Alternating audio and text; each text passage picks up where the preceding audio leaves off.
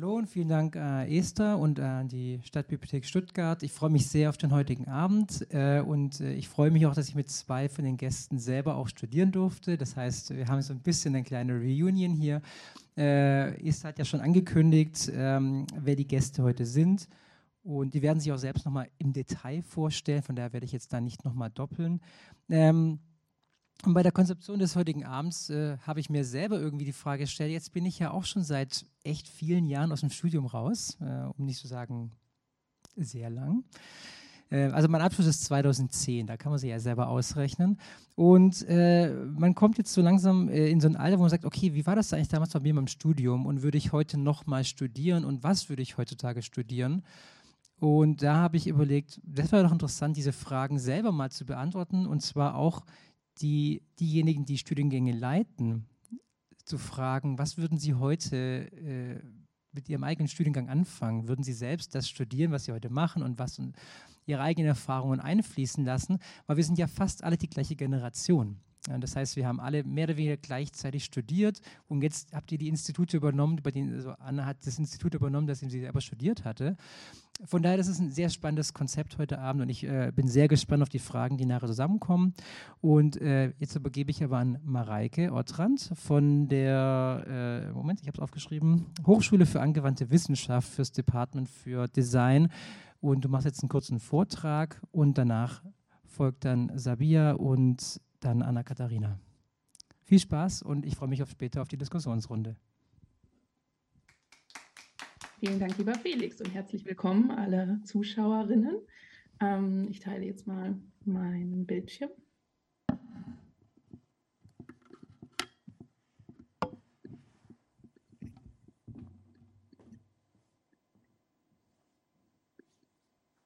So, ihr seht was, nehme ich an. Ja, ich sehe das, ihr seht.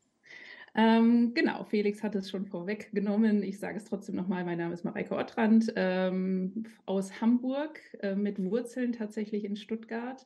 Äh, unterrichte ich jetzt seit 2015 an der Hochschule für angewandte Wissenschaften, also der ehemals Fachhochschule hier in Hamburg, der staatlichen, im äh, Design Department. Und zwar haben wir äh, unterschiedlichste Studiengänge im Bereich Games. Ich erzähle natürlich jetzt am meisten von dem, in dem ich unterrichte, ähm, aber werde das gleich auch nochmal aufdröseln. Äh, und wir haben sowohl Bachelor- wie auch Master-Studiengänge hier. Kurz noch, ganz kurz noch zu mir, ähm, weil ähm, das eben wahrscheinlich auch mit ein Grund ist, warum ich äh, heute Abend hier bin, ist äh, eben meine Verwurzelung. Ähm, ich kenne auch Felix und Anna und Sabiha eben aus meiner Zeit in Ludwigsburg und Stuttgart und ähm, habe äh, in Ludwigsburg ein Studio gegründet, das heißt Studio Fisbin, macht ähm, Computerspiele und Apps für Kinder und interaktive Anwendungen für Museen. Und dieses ist mittlerweile auch in Berlin. Ähm, ich bin da weniger äh, aktiv momentan, weil ich eben äh, eine Vollzeitprofessur habe und zudem noch zwei Kinder. Mache aber ähm, nebenbei versuche ich noch viel zu machen, natürlich vor allen Dingen ähm, Beratung studentischer Projekte, die ja oft irgendwie über die offizielle, sage ich mal, Arbeitszeit hinausgeht, wie auch äh, Engagement in der Branche und ähm, hier zum Beispiel das Illustrieren in einem Games-Kulturmagazin äh, WASD. Ähm, genau, zurück zu unserem Studium ähm, in Hamburg. Wir sind, wie gesagt, das Department Design, Studiengang Illustration ähm, und hier gibt es eben nur einen Schwerpunkt, äh, in dem man sozusagen Art ähm, also Game Art äh, studieren kann. Äh, und das finde ich eben deshalb so fruchtbar und deswegen zeige ich auch etwas die anderen Facetten unseres Studiengangs, weil eben ganz viel Querinspiration stattfindet. Ähm, das ist unser Campus, eine alte Geburtsklinik, ähm, ein wunderschöner Campus, der Kunst- und Mediencampus Finkenau, in dem eben mehrere Departments ähm, zu Hause sind und auch miteinander kooperieren und verschränkt sind. Und ähm, zu unserem Studiengang Illustration. Wir sind re recht klassisch unterwegs. Unsere Eignungsprüfung ist auch sehr klassisch. Sie ist, ein, ist eine vierstufige ein Eignungsprüfung mit Mappe, äh, Designaufgaben, Malerei, Theorieaufgaben. Ähm, und es ist wirklich Cherry-Picking, was wir auch betreiben. Dafür ist ähm, das Studieren bei uns ähm, sehr, ähm, also sehr exklusiv, es sind sehr, sehr talentierte Studierende ähm, mit eben großer Basis auch in den klassischen Künsten. Malerei habe ich hier ein paar Beispiele, wie auch Zeichnen. Wir zeichnen ganz viel, ähm, sowohl natürlich zu Hause am Schreibtisch mit den Studierenden wie auch äh, Live-Drawing, haben regelmäßig Aktmodelle da. Ähm, und gehen ganz viel in Museen und ähm, in die Natur zum Zeichnen. Ähm, haben sehr viele Künstler hier, sind auch neben der HFBK in Hamburg hier verortet, die man vielleicht kennt und ähm, haben Kunstkurse, die belegt werden können. Man kann generell sagen, dass wir nicht so verschult sind und ähm, man sich den Modulplan, den Studienplan recht frei zusammenlegen kann. Äh, und man kann hier sozusagen zusammenbauen, was man für selbst ähm, für sinnvoll erachtet.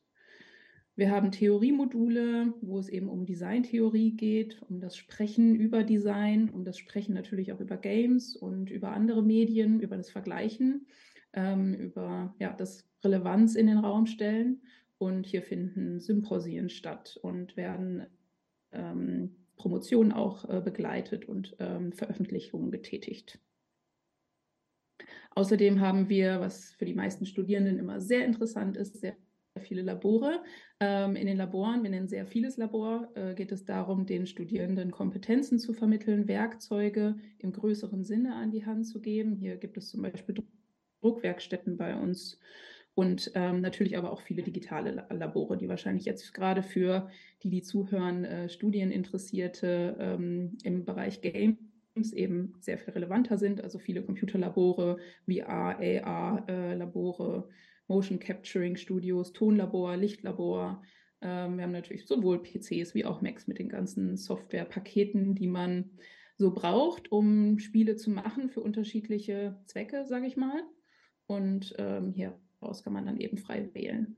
Des Weiteren gibt es dann eben verschiedene Schwerpunkte, die man im Studium ähm, wählen kann und eben auch mit ähm, denen man kooperieren kann. Weil was Wissenschaftsillustration ist, kann natürlich auch ein Game sein und was ein Game ist, kann eben auch Non-Fiction oder Wissenschaftsillustration sein. Das ist nämlich zum Beispiel der Studienschwerpunkt, in dem eben Informationen äh, vermittelt werden bei meinem ähm, Kollegen Reinhard Schulz-Schäffer und ähm, der diesen Schwerpunkt eben ausgebaut hat, um sowohl zum Beispiel journalistische Inhalte wie aber auch einfach Fakten ähm, in verschiedenen Medien vermitteln zu können. Ja, ein paar Beispiele.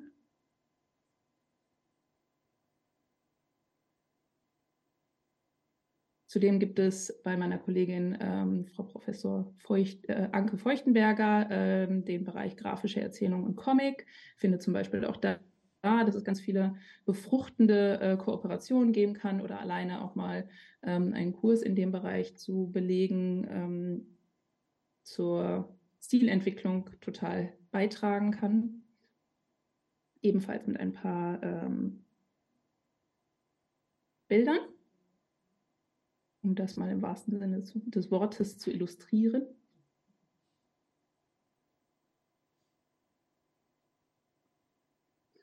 Ebenso den Bereich Buchillustration bei meinem Kollegen Bernd Möck-Tassell. Vor allen Dingen für, das, für den Bereich Kinderbuch.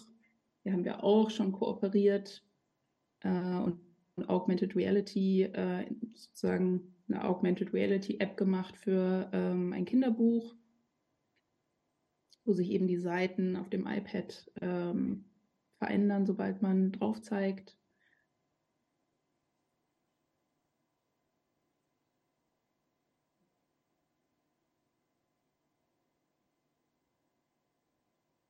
Und eben interaktive Illustrationen und Games, was mein Bereich ist und wo man, wenn man diesen Schwerpunkt wählt, zwangsläufig bei mir landet.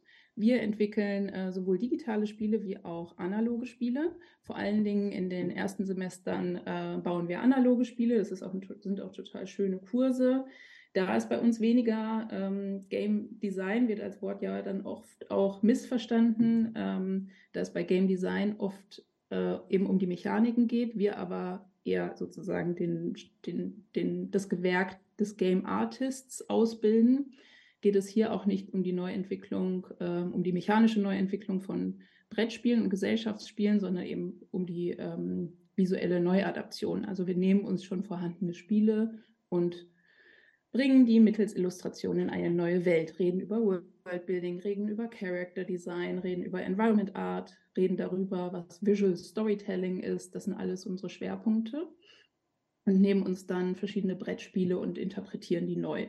Und oft gehen die natürlich dann auch von der Game-Mechanik in eine andere Richtung. Fokus ist bei uns aber immer die Stilentwicklung, das Visual Development. Hier noch ein paar Impressionen. Natürlich tun wir auch immer Playtesten. Außerdem ähm, fällt Modellieren auch eben in diese Praxisreihe, sage ich mal. Ähm, hier arbeiten wir viel mit Fimo und mit Superscalpi und erarbeiten plastische Figuren. Gerade jetzt haben wir beispielsweise eine Kooperation mit Ravensburger, wo wir fünf Spiele von denen reskinnen. Also hier auch nicht in die, hier geht es nicht um die Neuerfindung ähm, von Brettspielen, sondern eben um das Reskinning, um das Neuillustrieren von schon vorhandenen Spielen. Und hier entwickeln wir auch die Figuren dazu, ähm, lernen, die Studierenden lernen, wie man sozusagen auch einen Abdruck und einen, das nachgießen kann und von, aus einer Figur beispielsweise zehn erstellen kann.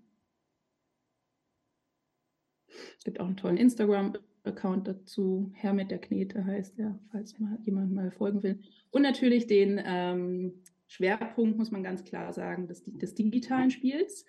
Hier ähm, geht es um die gleichen Bereiche. Visual Development steht im Fokus und natürlich, wie kann ich ähm, mit vielleicht auch relativ wenig technischen Skills Spiele machen. Hier machen wir Kooperationen auch mit in, auf unserem Campus mit dem Bereich Media Systems und den Games Mastern, die dann eben oft auch als Developer und Sound Artists in die Teams dazukommen und die den Illustratorinnen helfen, die Spiele zu machen. Also wir machen sowohl äh, haben sowohl sozusagen Teamkonstellationen wie auch viele Studierende, die ähm, alleine arbeiten und sich die Technik dann auch ähm, ja, mit Hilfe der Laborkurse etc.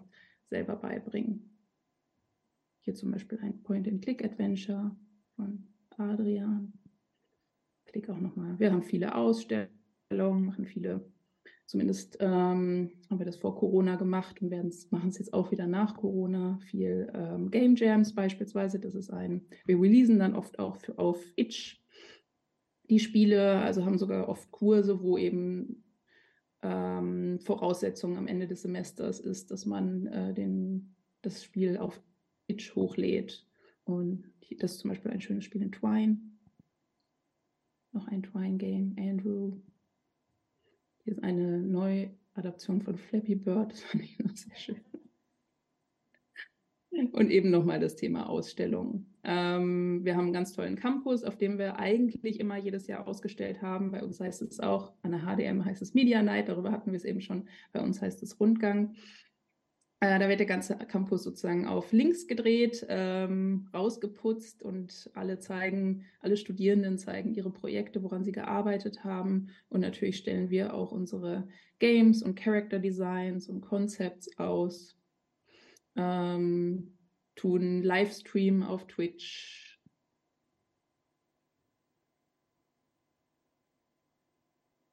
Hier zum Beispiel, da sind die Game Stations. VR darf man ausprobieren. Hat ja mittlerweile jetzt jeder schon. Nochmal ein Spiel, das ähm, ein Student released hat von uns. Ein paar Impressionen. Was für eine Bandbreite einfach diese Spiele aus unserem, aus unserem Studiengang haben. Hier ähm, noch eine Ausstellungssituation dieses Jahr aus der Millantor Gallery. Das ist das St. Pauli-Stadion, wo wir die Games Corner geschmissen haben war super anstrengend, aber hat total viel Spaß gemacht. Die Studierenden haben ihre Spiele dort ausgestellt, äh, inklusive äh, richtig interaktiver Illustrationen. Wir haben hier auch ähm, beispielsweise gibt es auch bei uns im Department ähm, den Studiengang Mokotext, also Mode, Kostüm, Textil, wo, wo äh, man also auch als Game Designer zum Beispiel mit ähm, Modedesignerinnen ähm, kooperieren kann. Und diese Kostüme wurden jetzt beispielsweise also von Modedesignerinnen ähm, kreiert. Und die haben interaktive Elemente, also auf dem digitalen Display erscheinen verschiedene, äh, erscheint ein Avatar mit verschiedenen ähm, Obstacles, mit verschiedenen Hindernissen und man muss ähm, verschiedene Kontakte sozusagen verknüpfen, um diese Hindernisse aus dem Weg zu räumen. Also zum Beispiel Knie, Knie von Orange, muss an Schulter von Blau und ähm, es war ein sehr, kam sehr gut an auf der Ausstellung. Genau. Ähm, wie gesagt, viele Inhouse-Ausstellungen machen wir auch. Äh, dann gibt es auch noch, wie eben schon gesagt, ähm, genau, hier Kooperation mit dem Carlsen Verlag, Augmented Reality für ähm, Bilderbuch. Da haben wir mit dem, genau, habe ich schon gesagt, Bilderbuch-Department kooperiert. Die ähm, Buchseiten sind also von Buchillustratorinnen und Game Designerinnen gleichermaßen konzipiert worden und, gleich, und gleichzeitig eben diese Layer, ähm, die darüber geblendet werden, um verschiedene Inhalte nochmal freizugeben für die ähm, Leserinnen dieser Bücher. Und außerdem, das möchte ich nicht ungesagt lassen, gibt es eben noch die Games-Ausbildung im Department Medien. Wer jetzt äh, sagt, okay, ich sehe mich nicht unbedingt so in den Game Art-Bereich, sondern vielleicht eher ähm, als Developer, Programmierer, ähm, Sounddesigner oder möchte vielleicht auch generalistischer sein, der ist wahrscheinlich dort besser aufgehoben, weil wir eben dann schon diesen expliziten, expliziten Fokus auf ähm, Art haben.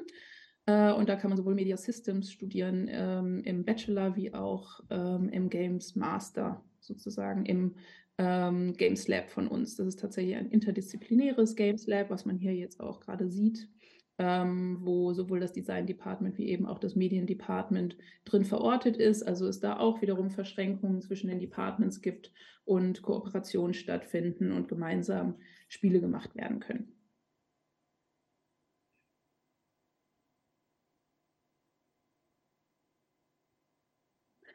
Und das war's. Ich glaube, ich liege gut in der Zeit.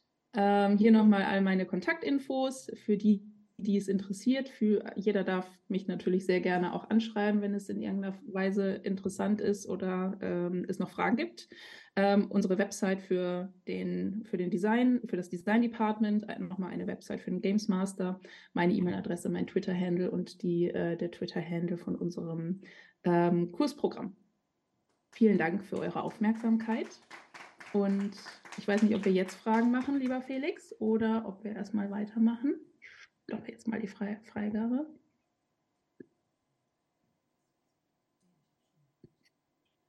Hallo, hallo, ist noch jemand da? okay.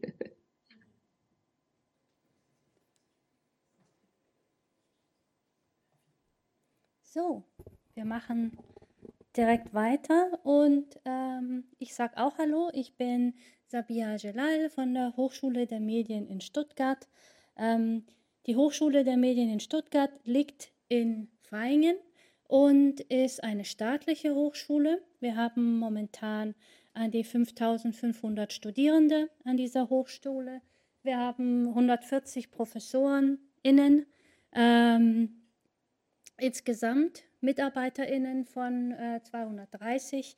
Wir haben circa 10.000 Bewerbungen für circa 1.300 äh, Studienplätze jedes Semester.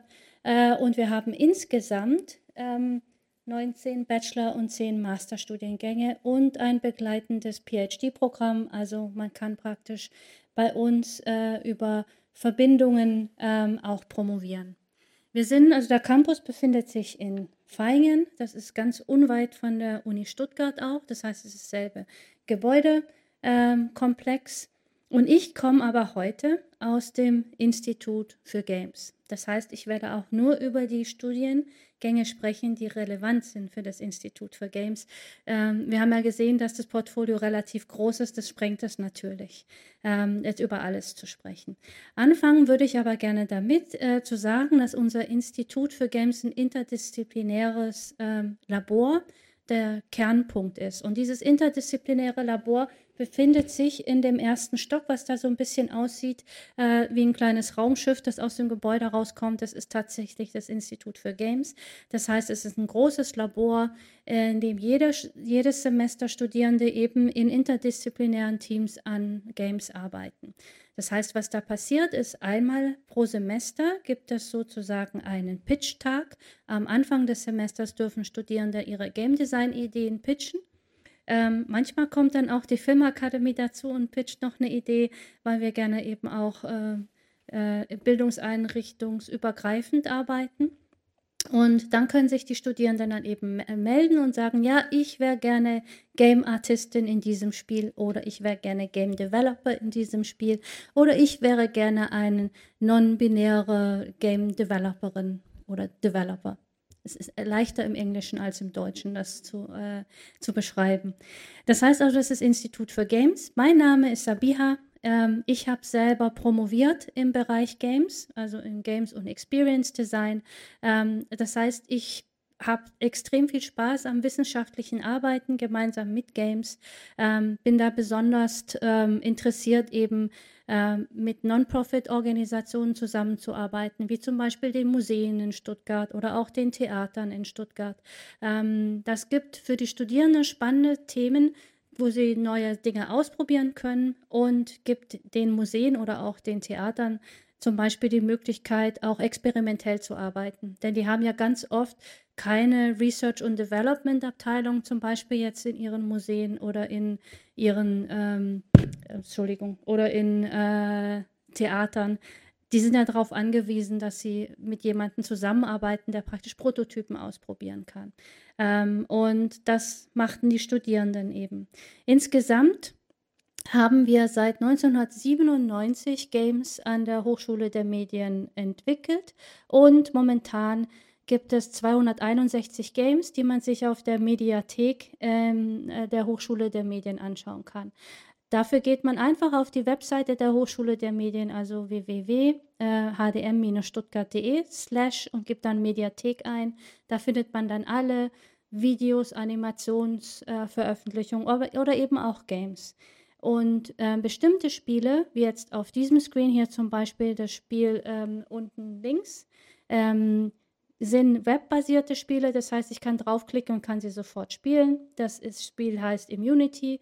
Das ist ein Serious Game zum Beispiel. Da lernt man eben das menschliche Immunsystem kennen, indem man ein Tower Defense Spiel spielt. Das heißt also Viren abwehren muss. Und das Spiel ist vor der Corona-Krise entstanden, nicht während der, nur kurz als Information. Wir finden da also ganz bunt unterschiedlichste Spiele von Point-and-Click-Adventuren über Jump-and-Run-Spiele, über Strategiespiele. Äh, man findet da wirklich aus unterschiedlichsten Genres unterschiedliche Spiele. Ähm, manche kann man downloaden, die etwas älter sind. Da hat man wahrscheinlich ein bisschen Schwierigkeiten damit, weil die eben noch mit äh, alten Betriebssystemen entwickelt wurden. Aber da gibt es praktisch das Sammelsurium an unterschiedlichsten Spielen. Manchmal sind es auch nur kleine Prototypen, die dort hochgeladen wurden. Ähm, das Institut für Games wurde 2013 gegründet ähm, und es bündelt alle Aktivitäten um das Thema Games. Das heißt, es dient als Plattform für Studierende, für Entwickler, für Verlagsstudios, für Herstellerverbände und wissenschaftliche Einrichtungen. Das heißt, wir in dem Institut wirklich betreuen alles, kommunizieren mit jedem, sind ein sehr offenes Institut, versuchen auch, wenn wir Dinge entwickeln, immer mit Open Source zu arbeiten, sodass die auch weiter verwendet werden können. Damit es möglich ist, äh, tragen da mehrere Studiengänge für bei.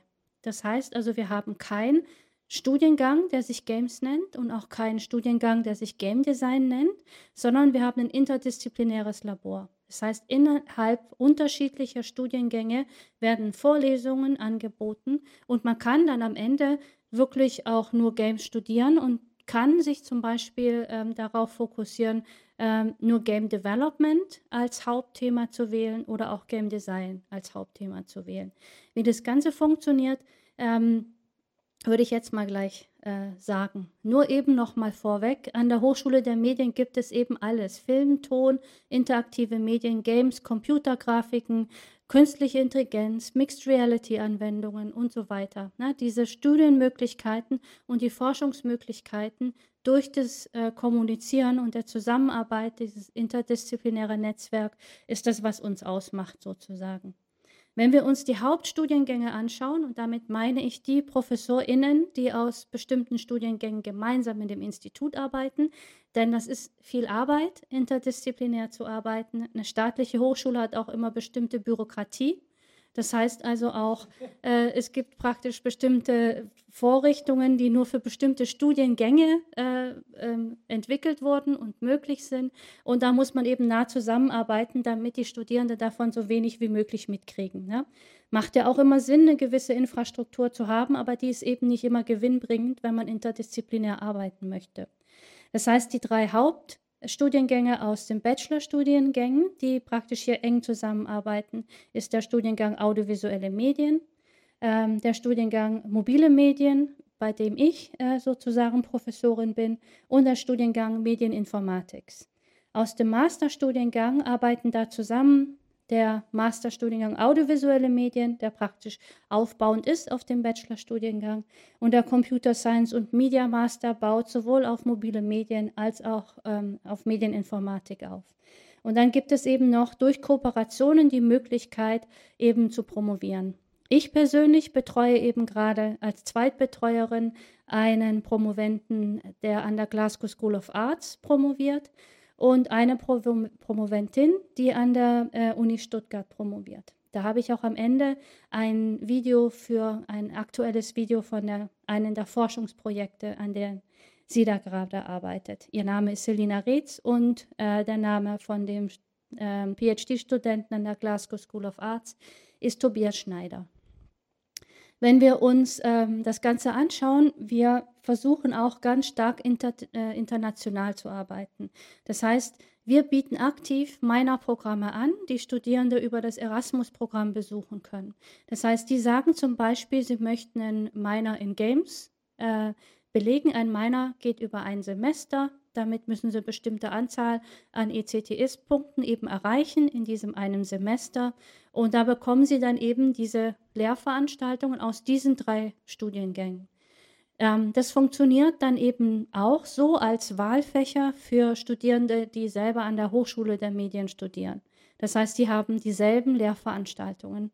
Aber alle Wahlfächer so gut wie alle Wahlfächer im Games-Bereich werden auf Englisch unterrichtet, sobald da eine internationale Person eben im Raum ist. Das ist sozusagen die Abmachung. Es gibt dann eben auch eine Liste von Masterveranstaltungen, die Masterbesuchende besuchen können, die auf Englisch sind. Und ähm, das PhD-Programm wird so oder so meistens auf Englisch dann auch angeboten. Wenn ähm, man sich den Studiengang Audiovisuelle Medien anschaut, dann gibt es dort eben unterschiedliche ähm, Kurse oder Ausrichtungen, die dort sind, die in den anderen beiden Studiengängen eben nicht da, bis in den anderen beiden Studiengängen nicht der Fall ist. Das erste, was auffällt, das ist eben ein Bachelor of Engineering. Die anderen beiden sind ein Bachelor of Science. Das heißt, da werden andere Grundveranstaltungen ähm, den Studierenden angeboten. Ähm, was wichtig dabei ist, ist, dass es eben sowohl Film wie auch Fernseher, Fernseh wie auch Ton Engineering ähm, gibt. Es gibt ganz große Produktionen, Studioproduktionen, die zum Beispiel im Bereich von ähm, ähm, Installationskunst gehen können, aber eben auch ein, ein traditioneller Film sein kann oder ein Werbefilm auch sein kann. Es kann aber auch ein Animationsfilm sein. Das heißt, da gibt es mehrere große Studioproduktionen, in denen größere Teams zusammenarbeiten. Ich denke, das macht den Studiengang Audiovisuelle Medien ganz stark aus. Ähm, und da kommen dann auch traditionell sozusagen die Projekte raus, an denen am längsten gearbeitet wurde. Ja, weil da eben ein Vorlauf ist und da große äh, Studierendengruppen sich treffen, um gemeinsam zu arbeiten ähm, in dem Studiengang mobile Medien, den macht es eben aus, dass es von vornherein schon ein interdisziplinärer Studiengang ist. Das heißt, da ist ähm, äh, die, das Ziel sozusagen, dass die Studierenden sowohl Entwicklungskompetenz als auch ähm, Gestaltungskompetenz haben und sich ganz stark darauf fokussieren, fokussieren, eben digitale Innovation voranzutreiben. Das heißt also, am Puls der Zeit zu sein, immer zu wissen, wie funktionieren denn neue Geräte, die auf den Markt kommen, die Features vom Smartphone sofort zu kennen. Im Kontext für Games bedeutet es eben auch, zum Beispiel alle Sensoriken zu kennen, die ich benutzen kann, um ähm, eine reichhaltige mobile Spielerfahrung ähm, zu gestalten. Eins der Dinge, die ich ganz spannend fand, die auch immer wieder aufkommen in dem Jahresbericht des Gameverband, ist, dass eben mobile Spiele äh, mit den Spielen sind, die am meisten gespielt werden. Und jetzt würde ich aber behaupten, wenn ich so kritisch sein darf, dass sehr viele dieser, dieser mobilen Spiele, die gespielt werden, eine sehr flache Erfahrung mit sich bringen. Ähm, und das würde ich natürlich gerne ändern. Na, da versuche ich eben mit den Studierenden zu sagen, was kann ich denn eigentlich mit dem Gyroskop machen? Was kann ich denn eigentlich mit Sound machen? Wie kann ich daraus ähm, einen, also die, dieses Gefühl der immersiven Einbindung hinbekommen? Ähm, das ist immer noch eine Herausforderung, denke ich. Manche Spiele haben es geschafft, ähm, aber da denke ich, haben wir noch eine Herausforderung.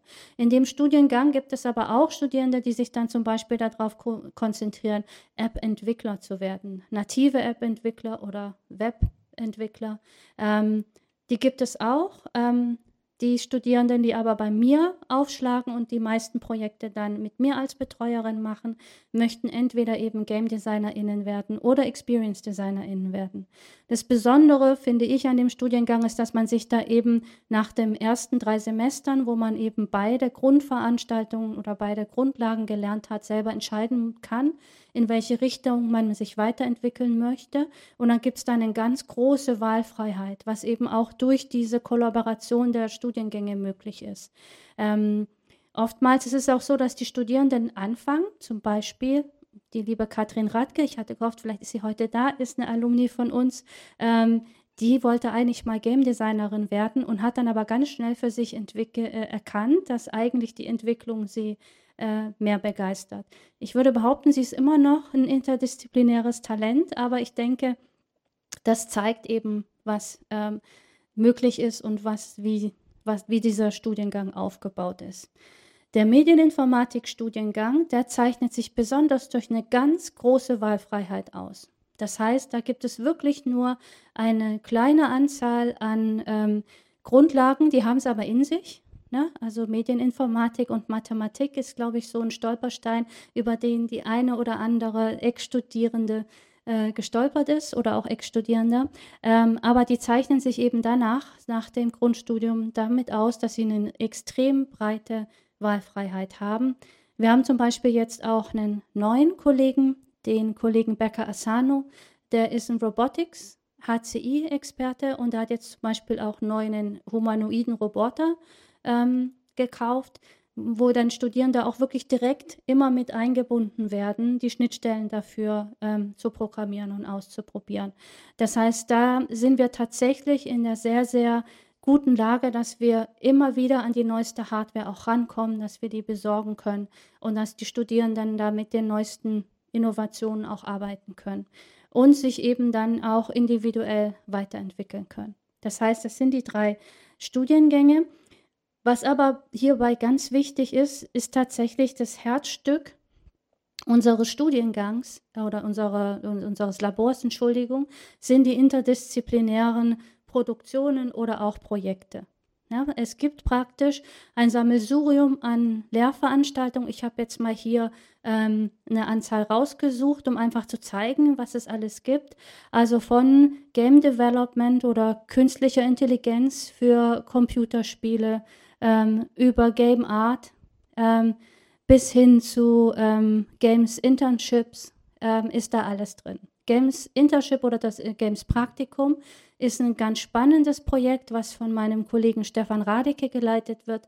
Da versucht er immer so viele Studierende wie möglich in ein Projekt zu bekommen, um praktisch ähm, mehrere Level-DesignerInnen ähm, mit einem äh, Head, Game Design Head arbeiten zu können. Schon, ich rede so viel mit meinen Händen, ich box immer gegen das Mikrofon, ich versuche weniger mit meinen Händen zu sprechen. Ähm, und dann sind es oft Studierendengruppen von 40 Studierenden zum Beispiel, die dann an einem Projekt zusammenarbeiten für ein Semester. Und dann ist das Ziel auch tatsächlich danach bei den meisten dieser Veranstaltungen Games zu veröffentlichen. Was aber wichtig ist, damit Sie in interdisziplinären Projekten arbeiten können, zum Beispiel eben als Game Artistin für ein Projekt arbeiten können, dann sollten Sie eben vorher die Vorlesung Game Art auch besucht haben. Das heißt, es müssen sich selber ihren eigenen Weg ebnen, um zu gucken, was möchte ich denn machen. Die müssen so ein bisschen vorausplanen, wenn man möchte, einen Studyplan für Games für sich persönlich aufstellen.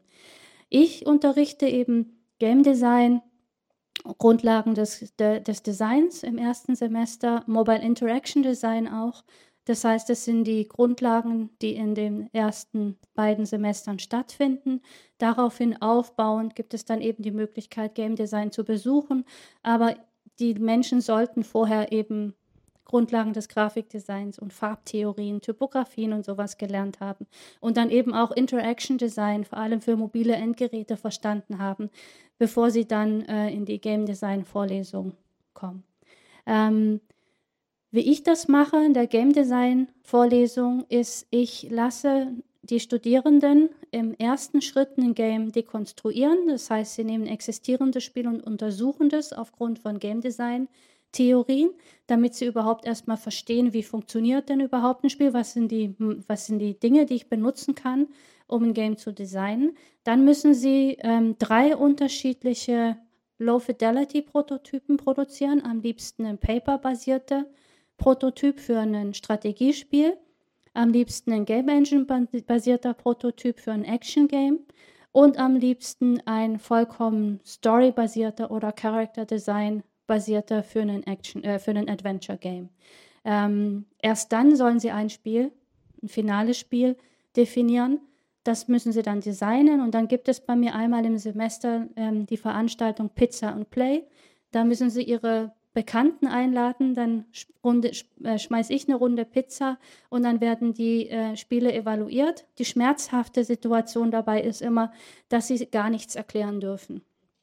Die Spiele müssen selbsterklärend sein. Die äh, SpielerInnen müssen selber verstehen, wie das Gespiel, Spiel gespielt werden soll. Ich zeige jetzt gleich noch mein Video und erkläre dann noch mal ganz kurz, ähm, was dabei vorkommt. Ich glaube, zwei Minuten habe ich noch. Die würde ich noch benutzen, um das noch kurz zu zeigen. Ich sage aber schon mal Danke. Ähm, äh, und an die noch mal die Bitte, die vielleicht noch nicht bei der Initiative Hier spielt Vielfalt sich registriert haben im Deutschen Game-Verband, äh, macht das doch bitte noch. Dankeschön also schon mal von der Seite. Und jetzt würde ich noch ganz kurz zeigen, wie wir denn eigentlich wissenschaftlich arbeiten und was wir da machen. Ähm, Selina Reetz untersucht für Games ähm, sogenannte Exer-Games. Das heißt, das sind Games, die ich benutze, um mich zu bewegen. Und dafür untersucht sie eben die medizinische Wirkung von Exergames. Und zwar untersucht sie im speziellen Fallprevention-Spiele, äh, denn ab dem Alter von 50 fangen wir an, nicht mehr ganz so stabil auf unseren Beinen zu sein. Und für manche Menschen kann es zu einem großen Problem werden. Äh, und dafür untersucht sie jetzt praktisch Spiele, bei denen sowohl die Kognition als auch die Bewegung eine Rolle spielen. Das heißt zum Beispiel gleichzeitig Mathematik machen und Laufen äh, ist eines der Dinge, die wir machen können, die uns ganz besonders dabei helfen können, praktisch äh, geistig und beweglich fit zu bleiben. Und daraus kann man natürlich schöne Games machen. Und hier ist jetzt ein kurzes Video, das ist auch nur eine Minute. Das zeigt eben eine von den Interventionen, die sie untersucht hat, ähm, wo es eben genau um diese Bewegung geht. Das Ganze basiert auf dem sogenannten Trailwalk-Test. Ähm, die Erstbetreuerin ähm, ist die Nadja von der Uni Stuttgart. Die hat eben diesen Trailwalk-Test ähm, mit erfunden oder untersucht und der wurde jetzt praktisch in dem Spiel digitalisiert.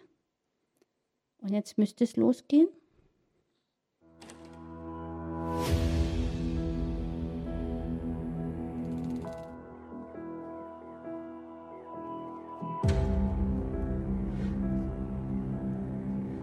Hier wird jetzt eben Pro hier wird jetzt Project Projection Mapping benutzt. Im nördlichen Feld einmal einen Besuch ab.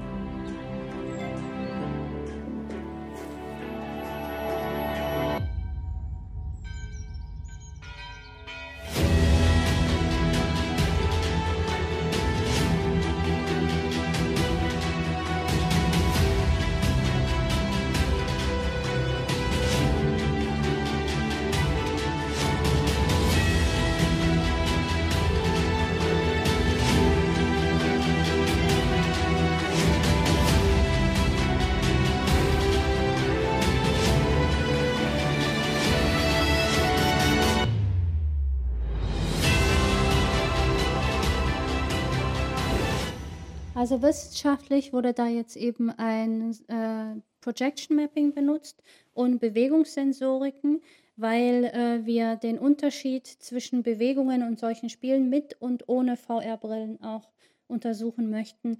Das heißt, das ist praktisch so eine erweiterte Realität, die auch ohne VR-Brillen äh, möglich wäre.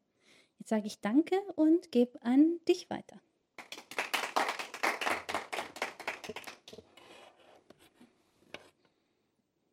Einmal kurz umstöpseln.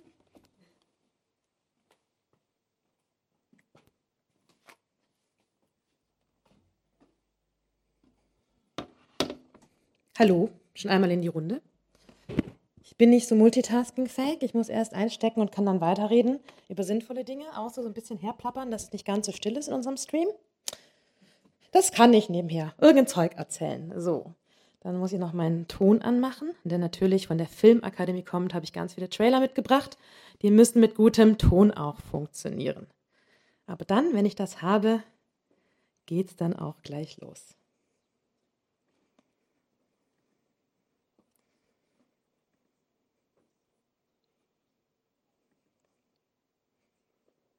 So, herzlich willkommen. Mein Name ist Anna-Katharina Brinkschulte und ich leite den Studienschwerpunkt Interaktive Medien an der Filmakademie. Der Felix hat es vorhin schon mal so kurz angeteased. Ich bin auch selber Alumna der Filmakademie im Studienschwerpunkt Interaktive Medien. Jetzt jährt sich mein Diplom auch zehn Jahre und da war für mich natürlich auch dann äh, spannend, überraschend, da selber einsteigen zu können. Darüber können wir dann nachher gern noch ein Pläuschchen halten. Ähm, Bevor ich jetzt einsteige an die Filmakademie, ich muss es doch gerade sagen, ich war ganz beeindruckt von dem, was meine Vorrednerinnen gerade gezeigt hatten und hatte mit fast Lust, nochmal selber zu studieren. Und ähm, sehe so uns, was wir so machen, so ein bisschen als ähm, das ergänzende und doch das totale Gegenprogramm. Wir sind nämlich ganz äh, klein, aber fein. Wie gesagt, ähm, interaktive Medien an der Filmakademie, genau genommen ist interaktive Medien ein Studienschwerpunkt des Animationsinstituts der Filmakademie. Die Filmakademie sitzt in Ludwigsburg, nicht weit hier entfernt von Stuttgart. Mit der S-Bahn sind es auch nur eine knappe Viertelstunde. Man ist nicht ganz so auf dem Land und in der Kleinöde angekommen, wenn man bei uns ist, auf unserem wunderschönen Campus. Auf dem Bild sieht man es hier auch schon. Das ist das Animationsinstitut.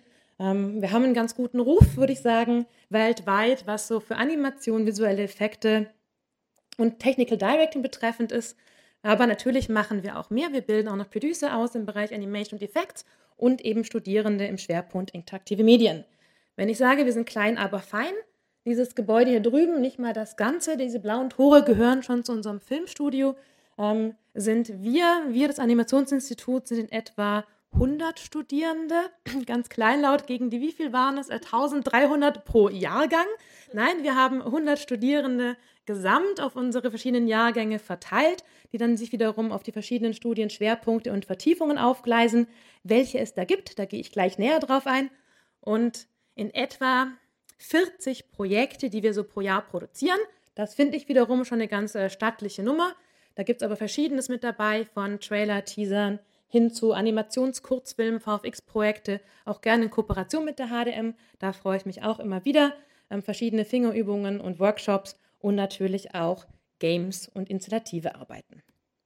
Also wenn ich sage, wir am Animationsinstitut, dann ähm, fange ich jetzt mal so ein bisschen grundlegend an, dann wird es schon verwirrender, weil eigentlich, wenn wir so klein sind, werden wir noch ganz kleinteilig in dem, was man bei uns machen kann.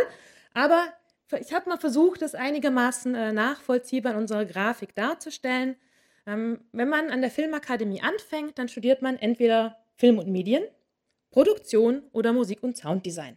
Eigentlich erstmal simpel, und dann hat man die Möglichkeit, sich zu entscheiden. Wenn man ans Animationsinstitut kommt, hat man die Wahl zwischen Animation und interaktive Medien. Interaktive Medien, das werden die meisten hier dann hoffentlich mehr interessieren, sind die, die dann auch Games machen. Wir sind die Abteilung an der Filmakademie, die sich als einzig mit so richtig nicht linearen Formaten beschäftigen und wir eigentlich im Prinzip alles machen außer Film. Aber genau dieses Zusammenspiel finde ich wiederum extrem spannend und ich glaube, das macht auch den Studienschwerpunkt seiner Konstellation nochmal sehr besonders. Wir hatten es ja vorhin immer wieder auch schon gehört, das Stichwort interdisziplinäre Zusammenarbeit. Ähm, das leben wir förmlich, weil wir sehr stark mit den anderen Gewerken, den klassischen Filmgewerken, also der Regie, der Dramaturgie, dem Scriptwriting, auch dem Editing und natürlich auch der Kamera arbeiten. Aber genauso in unserem Campus findet sich auch noch die ADK, die Hochschule für Darstellende Kunst, Kunst, Künste. Oh Gott, das habe ich falsch gesagt. Werde ich wieder gelünscht. Ich kann es mir einfach nie merken. Und wir haben auch noch äh, einen, einen Workshop gemeinsam mit dem Atelier Ludwigsburg Paris. Das heißt, wir haben Theater, Schauspiel, Theaterregie, klassische Filmregie, Werbefilm, Serie und eben natürlich auch die Bereiche der Animation. Mit denen äh, kooperieren wir immer wieder ganz gerne bei den interaktiven Medien. Ähm, und alle, die das gewählt haben, die landen dann bei mir. So hat es Mareike vorhin gesagt. Ja, also interaktive Medien. Ihr seid alle mit mir das Vergnügen. Das heißt, meine Aufgabe ist dort auch die Konzeption und strategische Ausrichtung des Studienschwerpunkts. Ähm, dabei ist zu erwähnen, wir sind ähm, auch eine staatliche Hochschule, allerdings als Akademie dem Kunsthochschulgesetz folgend. Und äh, daher haben wir noch ein Diplom, kein Bachelor-Master-Programm, also keine ECTS-Punkte, macht das Ganze etwas wirr am Anfang und verwirrend, wenn man gewohnt ist, äh, normale Semesterwochenstunden zu haben und einen regulären Studienablauf. Das gibt es bei uns nicht. Bei uns ist das alles sehr frei gestaltet. Natürlich für mich in der Lehre ganz wunderbar, denn ich kann das Wunschkonzert machen und jedes Mal mir meine Handvoll Studierenden, rede da wirklich von so vier bis fünf, die ich im Jahrgang überhaupt aufnehme, ähm, mit denen dann auch wirklich zu überlegen, welche Profile habe ich denn da eigentlich und welche Interessenschwerpunkte, denn äh, viele unserer Studierenden sind eben vorher schon im Bachelor gewesen oder sogar im Master und kommen danach dann zu uns. Ähm, da steht uns auch sehr im Vordergrund die Persönlichkeitsentwicklung und nochmal die eigene Designsprache zu lernen. Jetzt nehme ich schon ganz viel vorweg von dem, was ich nachher noch sagen möchte, vor lauter Quasseln. Aber bevor ich ein bisschen was zeige, also weiterrede, zeige ich mal ein bisschen was und habe mal einen Teaser mitgebracht, der jetzt hoffentlich funktioniert mit Ton.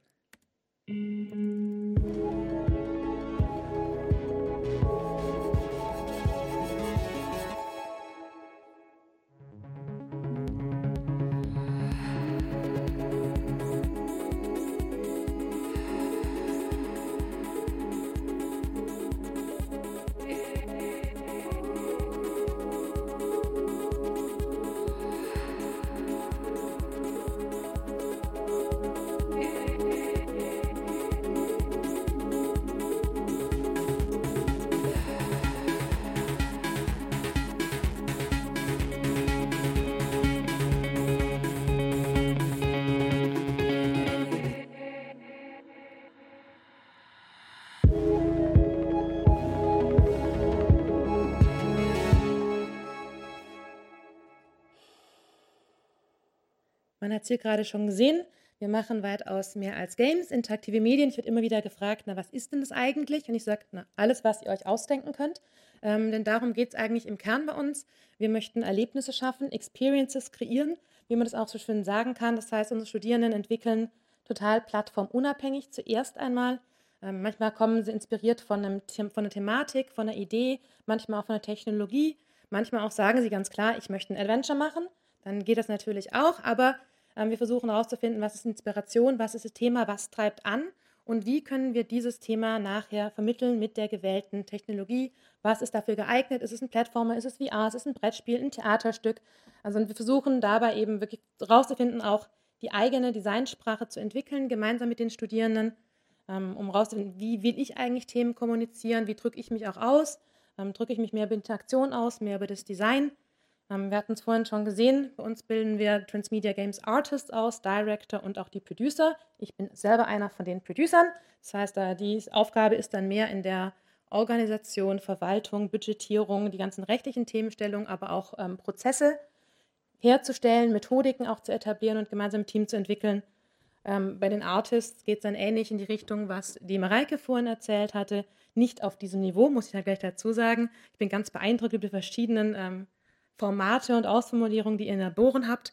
Ähm, die haben wir aber auch in kleinen. Wir haben das sogenannte Haptic Lab, wir haben ein Immersive Lab und haben so verschiedene kleinere eher Fingerübungen und Workshops, wo wir es erproben können und ähm, arbeiten dann hier eben an der visuellen Gestaltung von interaktiven Formaten. Und es kann, wie gesagt, vom, vom Brettspiel, vom interaktiven Kinderbuch hin aber auch ähm, zu einem Theaterstück gehen oder auch zu einer kompletten ähm, Raumgestaltung für eine museale Ausstellung. Wenn man dann hier so studiert an der Filmakademie, kommt man da hier so an. Und ähm, dann wird es, glaube ich, nochmal ganz spannend. Da sieht man schon, es ist hier ganz bunt gestreut. Das Studium ist sehr projektorientiert. Ich hatte es vorhin schon gesagt. Wir haben keinen Bachelor, keinen Master, keine ECTS-Punkte. Das heißt, das Studium ist sehr nach den Bedürfnissen und den Inhalten der Studierenden ausgerichtet. Das heißt, im Fokus steht die eigene Projektarbeit. Denn das Lehrprinzip der Filmakademie allgemein ist Learning by Doing, das heißt das Arbeiten am Projekt. Äh, daher auch wichtig, unsere Dozierenden sind ähm, alle frei und aus der Branche kommend, ähm, weil uns wichtig ist, dass wir gleich diese Vernetzung haben, keine Grundlagen mehr beibringen, denn die meisten, die kommen, haben eben vorher schon viel Praxiserfahrung mit reingebracht, sondern wirklich ähm, man sich selber kennenlernt und selber überlegt, was möchte ich eigentlich wie kommunizieren, was ist meine Plattform, was ist meine Ausdrucksform und man das eben über die Jahre erproben kann und eben wir begleiten durch Inputveranstaltungen, durch ähm, hoffentlich inspirierende Workshops und Fingerübungen und vor allem dann auch durch äh, Mentoring-Gespräche und Weeklies. Das heißt, wir versuchen dann ganzheitlich die Projekte dann eben auch zu betreuen, unsere Impulse zu setzen, aber vor allem auch die Studierenden auf ihrem eigenen Weg zu begleiten. Daher gibt es auch keine vorgeschriebene Projektzahl, die mindestens gemacht werden muss. Ähm, einmal das erste Jahr am Animationsinstitut ist ein bisschen äh, klarer oder strikter reguliert. Alles andere danach ist, sage ich mal, ein bisschen mehr Free Floating, was man selber machen möchte, ob man bei interaktiven Medien dann am Ende mit drei Projekten das Haus verlässt oder mit einem großen Projekt, ist jedem selber freigestellt.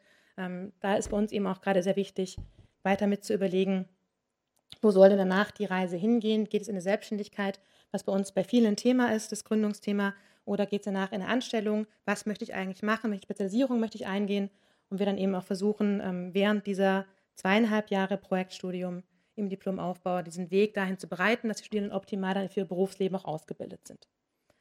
Ich habe gerade schon so ein paar ähm, Teaser gesagt. Das heißt, interaktive Medien kann man anfangen im Grundstudium. Dafür ist es notwendig, eine allgemeine fachgebundene Hochschulreife zu haben, ein Jahr Praxiserfahrung und eben äh, die Arbeitsproben, die zählen, denn wir möchten ja wissen, mit wem arbeiten wir da zusammen und wer ist das eigentlich und wie drückt die Person sich aus, wo können wir da ansetzen. Dann ähm, geht es weiter auch im Diplom-Aufbaustudiengang. Das heißt, wenn man vorher schon zum Beispiel an der HDM studiert hat, da haben wir immer wieder welche, ähm, oder einen Bachelor oder einen Master gemacht hat, kann man auch im Diplom-Aufbaustudiengang studieren. Dann ist das Studium die angesprochenen zweieinhalb Jahre, also zwei Jahre, ähm, vier Semester plus ein Diplomsemester. Dafür ist notwendig, eben vorher dann sechs bis zwölf ähm, Monate Praxiserfahrung zu haben und auch die Arbeitsprobe. Der Einstieg in das Projektstudium ist bei interaktiven Medien nicht möglich, ähm, bei den anderen Schwerpunkten schon. Das heißt, wenn man jetzt Richtung Animationen gehen möchte, Richtung Concept Art oder Character Animation oder auch im Bereich VFX, dann äh, kann man auch mit der Hochschulreife, einem Vordiplom und eben dem, der Praxiserfahrung auch in das Projektstudium einsteigen.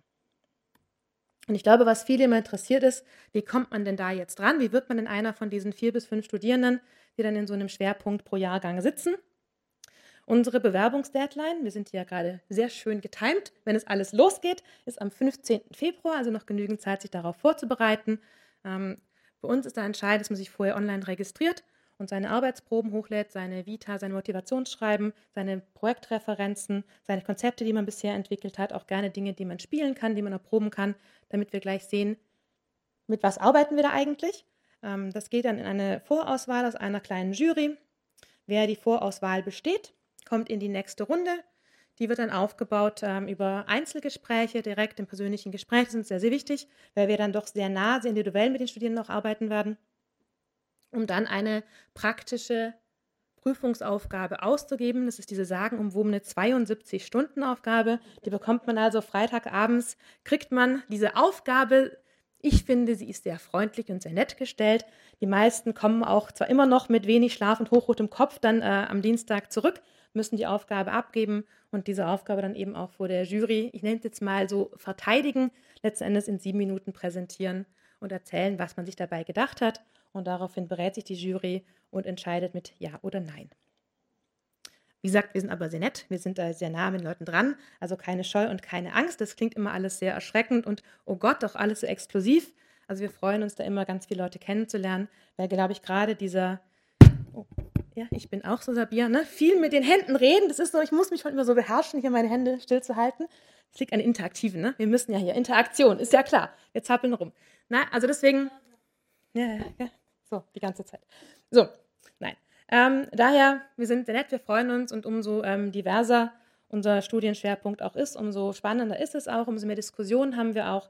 Ähm, das heißt, für uns ist es deswegen auch spannend, in eine internationale Ausrichtung reinzugehen. Wir haben es die letzten Jahre ähm, schon sehr proaktiv ähm, gemacht, versuchen es aber auch noch weiter auszuleben. Vielleicht da als kleines Beispiel, ähm, gerade in meinem aktuellen Diplomjahrgang, den ich betreuen darf, haben wir sechs Studierende und davon sind drei aus dem Ausland, ein Studierender aus Nigeria, ein Studierender aus Nicaragua und eine Studierende aus den USA.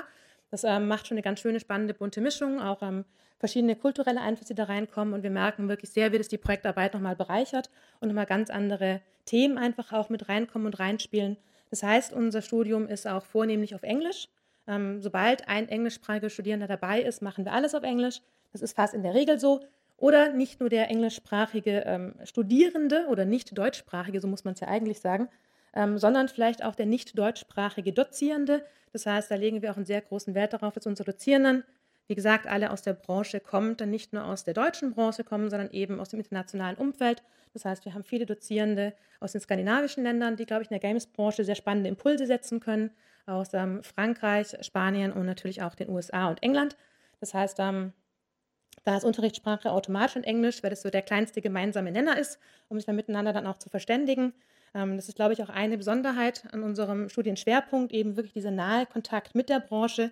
Ähm, den fördern wir auch sehr und ähm, schreiben uns auch so ein bisschen auf die Fahne, dieses Thema der Vernetzung sehr stark zu protegieren, um eben da auch schon Kontakte herzustellen, um eben auch schon während dem Studium eben mögliche Internships, Arbeitsplätze für danach vorzubereiten. ich hatte schon mehrmals angesprochen, ich finde, man kann sich oft genug sagen, dass eben dieses Thema der Persönlichkeitsentwicklung, sind eben vier bis fünf Studierende im Jahrgang. Das heißt, wir haben einen sehr engen Kontakt. Wir haben viele Sprechstunden, ähm, viele Diskussionen auch miteinander über die Projektarbeit, die oft eben auch eine sehr persönliche Arbeit ja auch ist, wenn man da Themen auch von sich selbst auch gerne mit verarbeitet, ähm, in der man auch lange Zeit da ne, Leidenschaft reinsteckt und Energie reinsteckt. Und ähm, da wollen wir natürlich dann auch ein Partner sein und dann auch begleiten und zu schauen, dass Studierenden eben sich nicht nur künstlerisch, kreativ und auch handwerklich weiterentwickeln, sondern auch in, in ihrer gesamten Position nach außen und sich schön repräsentieren. So, ähm, weil wir eben so wenige Studierende sind, ist es ganz schön und auch ein Grund, warum wir so wenige aufnehmen, ist, dass ähm, uns sehr wichtig ist, dass die Studierenden alle einen eigenen Arbeitsplatz haben. Das heißt, das Gebäude ist einfach endlich. Wir haben es vorhin gesehen, es ist nicht ganz so groß.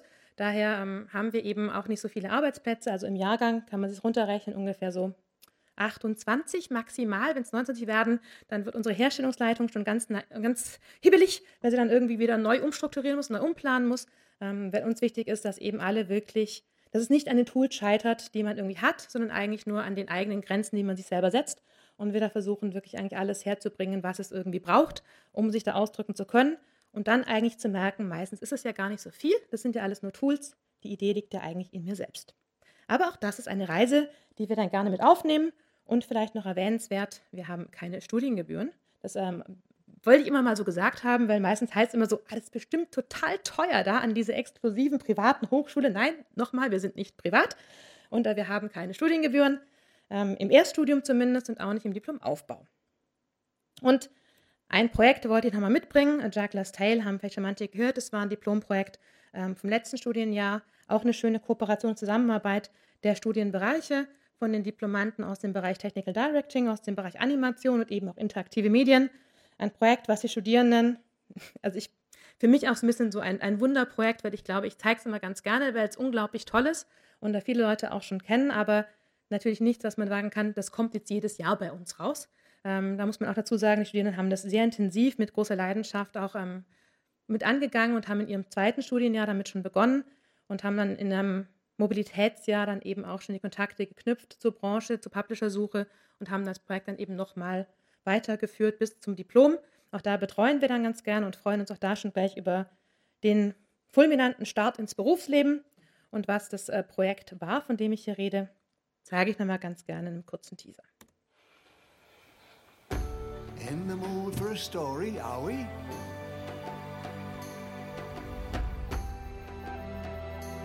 Our hero is no normal hero, not even a hero at all, but a wee little heroine, fully unremarkable. Here's Abby. Would you like to say hi?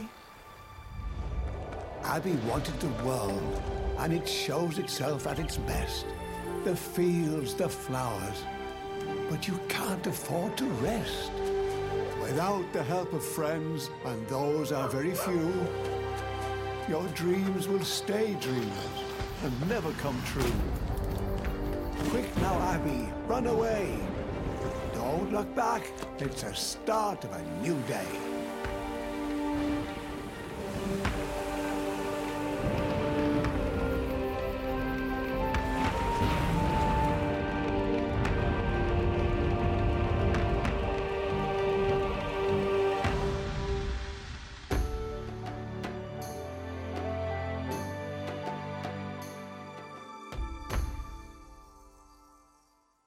Wunderschönes Projekt. Ähm, ich habe es schon mehrmals durchgespielt und immer jedes Mal noch ganz stolz drauf und gerührt, weil es eben so viele spannende Komponenten anspricht, die wir jedes Mal auch sagen. Und ich glaube, was es auch so ein bisschen zeigt, ist letzten Endes einfach, man darf äh, träumen und vor allem im Studio muss man auch träumen. Und es ist auch für mich so, dass die Möglichkeit, wenn wir sagen, wir haben so als Claim irgendwann gesagt, na, interaktive Medien, alles ist möglich, weil letztendlich ist es das auch technologisch. Wir müssen es halt nur irgendwie rauskriegen, wie, ähm, solange wir das irgendwie wollen. Und das ist auch so das, was wir so versuchen, eben in diesen zweieinhalb Jahren im Diplomaufbaustudiengang zu ermöglichen.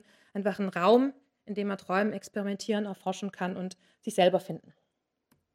Und dann freue ich mich jetzt, glaube ich, auf unsere Gesprächsrunde. Ich bin fertig.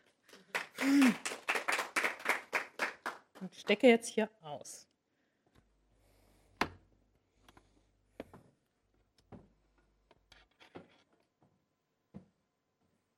Kommen wir jetzt.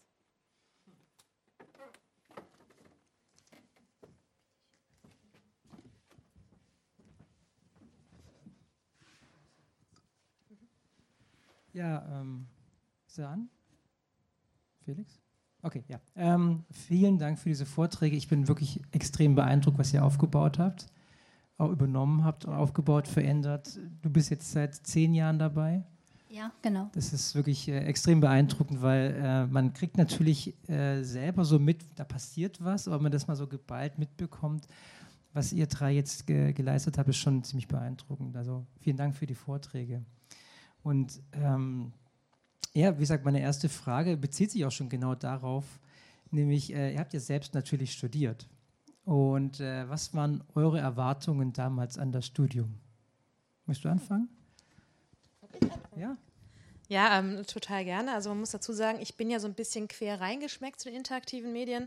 Ich habe an der Filmakademie ganz klassisch damals angefangen mit Filmproduktion und ähm, da war interaktive Medien noch ganz neu die Jasmin sitzt mir gegenüber und nickt. Die war nämlich im Jahrgang über mir und einer dann der erste, die erste Diplomantin, muss man dazu sagen. Und ich glaube, so der zweite oder dritte Jahrgang, also ähm, noch ganz frisch. Und ich hatte keine Ahnung, was es überhaupt gibt und was sowas in der Filmakademie zu suchen hat. Deswegen waren meine Erwartungshaltungen erstmal gegenüber interaktive Medien so ziemlich gering null, weil ich kannte es ja eigentlich gar nicht.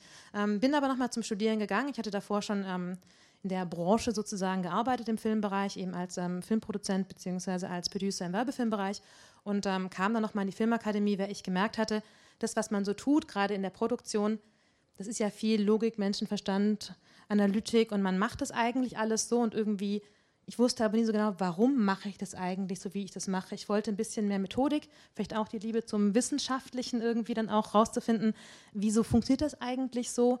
Und ähm, natürlich auch nochmal dann dieses Netzwerk, für das, was die Filmakademie auch bekannt ist, dieses Miteinander am Campus leben. Ich hatte es vorhin selber auch gesagt, so dieser Safe Space, nochmal probieren zu dürfen, ohne gleich eine Million zu verbrennen und ähm, verschiedene andere Formate kennenzulernen. Und das war natürlich dann für mich mit äh, dem Kennenlernen interaktiven Medien eine extreme Bereicherung, weil es mir plötzlich ganz neue Welten eröffnet hat und ähm, ich darum dafür unglaublich dankbar bin, weil mein Leben sich dafür, glaube ich, komplett gewandelt hatte. Also ich glaube, meine Vorstellung von dem, wie ich damals im Studium gestartet bin, ich dachte, na dann gehe ich wieder nach München oder Berlin, was man so tut als Filmproduzent. Und ähm, jetzt bin ich noch in Ludwigsburg, habe inzwischen da auch meine drei Kinder und die Familie und äh, leite jetzt diesen Schwerpunkt selber. Dass ich selber in der Lehre irgendwann gelandet bin, war nie mein Lebensplan. Aber ich muss sagen, ähm, unglaublich bereichernd und spannend und man ist immer noch so ein bisschen selber Student die ganze Zeit und das ist eigentlich super schön. Man darf nicht aufhören, kann nicht aufhören zu spielen, das ist nett. Ja, das habe ich auch bei Mareike gemerkt. Bei den Fotos äh, habe ich dann auch hier ähm, Jan, äh, ein Kollege von mir, gesagt, übrigens, das ist die Leiterin des Instituts, das ist nicht eine Studierende, weil du auch, auf diesen Fotos so, selbst so aussiehst wie eine, wie eine Studierende.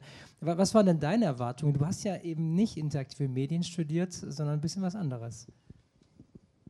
Ähm, das stimmt. Ähm, erstmal muss ich sagen, Anna, ich äh, fand deine Antwort total schön. Also ich fühle mich auch manchmal selber noch wie eine Studierende und habe auch äh, gar nicht so recht gewusst, wo ähm, und genau, habe mich auch nie als Lehrende gesehen.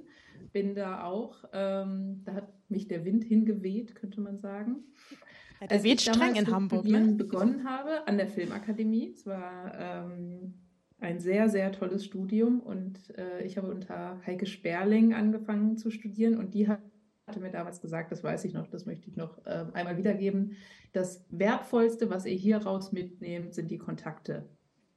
Und ich habe gedacht, okay, naja, ich will Software lernen, ich will Projekte machen. Ist ja schön und gut, wenn man schöne Kontakte hat, aber ähm, habe das gar nicht glauben können. Und jetzt retroperspektiv gesehen ist es, stimmt es natürlich total. Ähm, sind für mich persönlich dann auch mal die Kontakte, die ich im, während des Studiums an der Filmakademie kennengelernt habe, dann ja auch ähm, die Kontakte gewesen, mit denen ich das Studio gegründet habe und die mich sozusagen auf den Weg dorthin, wo ich jetzt bin, ähm, begleitet haben und befördert haben und motiviert haben und mir beistanden und ähm, ja auch ganz viel geteilt haben. Also als ich ähm, mit Motion Design angefangen habe, Motion Design zu studieren, habe ich mich eigentlich eher entweder so im Animationswerbebereich oder im, im Animationsbereich ähm, für 2D gesehen und ähm, hatte schon immer ein großes Herz für interaktive Anwendungen und Games. Meine Bachelorarbeit vor der Filmakademie war auch schon ein Game, habe aber zu der Zeit auch irgendwie gedacht, das sei ja nicht seriös zu studieren. ähm, und muss man ja auch sagen, zu der Zeit gab es sehr wenig Schulen, die diese Inhalte ange angeboten haben. Ähm, und von daher bin ich dann vor allen Dingen äh, durch die Personen und Inspiration irgendwie, äh, habe ich eigentlich mehr interaktive Medien später studiert als äh, Motion Design. Und das ist auch ein, das große Potenzial, würde ich auch nochmal unterstreichen an der Filmakademie. Eben die Kontakte und die Flexibilität. Ich habe natürlich auch gedacht, ich würde viel mehr an die Hand genommen werden. Man würde mir viel mehr mit mir die Maus führen und mir zeigen, wie man etwas macht. Sowas kriegt man nicht gezeigt, aber man wird ins kalte Wasser geschmissen mit all den Möglichkeiten, die man hat, mit all den Kontakten, mit, mit denen, die man hat, mit wundervollen Mentoren und man muss sich selber berappeln und selber seinen Weg machen. Und das war etwas, was ich nicht erwartet habe, was mir aber dann total geholfen hat. Ähm, Sabia, ähm, du hast ja jetzt diesen Studiengang aufgebaut und entwickelt. Ähm, wie viel? Nee, nee, habe ich nicht. Ich bin ja Teil, ich bin eine Gründerin des Instituts für ja. Games, aber es ist ja kein Studiengang. Das heißt, das Institut ja. äh, habe ich sozusagen mitgegründet, aber ja. ich bin auch nicht die Leiterin von dem Studiengang, auch ganz bewusst nicht, äh, mhm. weil ich äh, ehrlich gesagt keinen Bock auf die administrativen und politischen Aufgaben habe. Das heißt, deswegen sitze ich ja auch laut und stolz und sage, bin ich nicht. Und hast du trotzdem äh, deine, deine eigenen Erlebnisse aus dem Studium irgendwie einfließen lassen? Ähm, ja, natürlich. Und ich, ich fand es auch sehr süß von dir zu sagen, dass wir alle dieselbe Generation sind, sind wir aber tatsächlich nicht. Ja? Ich bin ja dann noch um einiges älter, äh, habe natürlich auch einiges mehr an Gegenwind erfahren, ähm, vor allem was auch die Games-Branche angeht. Ne? Das ist, was Mareika sagt, stimmt natürlich. Und es war natürlich auch ein paar Jahre vorher dann auch noch schlimmer. Ich habe angefangen, mich mit Games 2004 zu beschäftigen.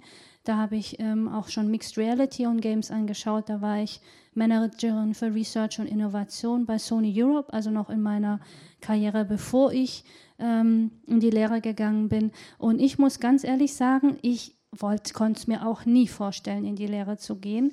Ähm, ich war, glaube ich, eine sehr ähm, unangenehme Studierende. Ich hatte überhaupt gar keinen, keine Lust, mir ähm, bestimmte Dinge sagen zu lassen. Ich glaube, das habe ich auch noch immer so ein bisschen an mir. Und das nehme ich auch natürlich mit in die Lehre. Nämlich, ähm, dass jeder Mensch, auch wenn er da ist, um etwas zu lernen, genau die gleichen Rechte hat wie ich. Und nur weil ich in dem Moment vielleicht mehr Wissen habe, bedeutet es nicht, dass ich auf eine bestimmte Art und Weise mit den Menschen kommunizieren muss. Das heißt, für mich ist Augenhöhe extrem wichtig.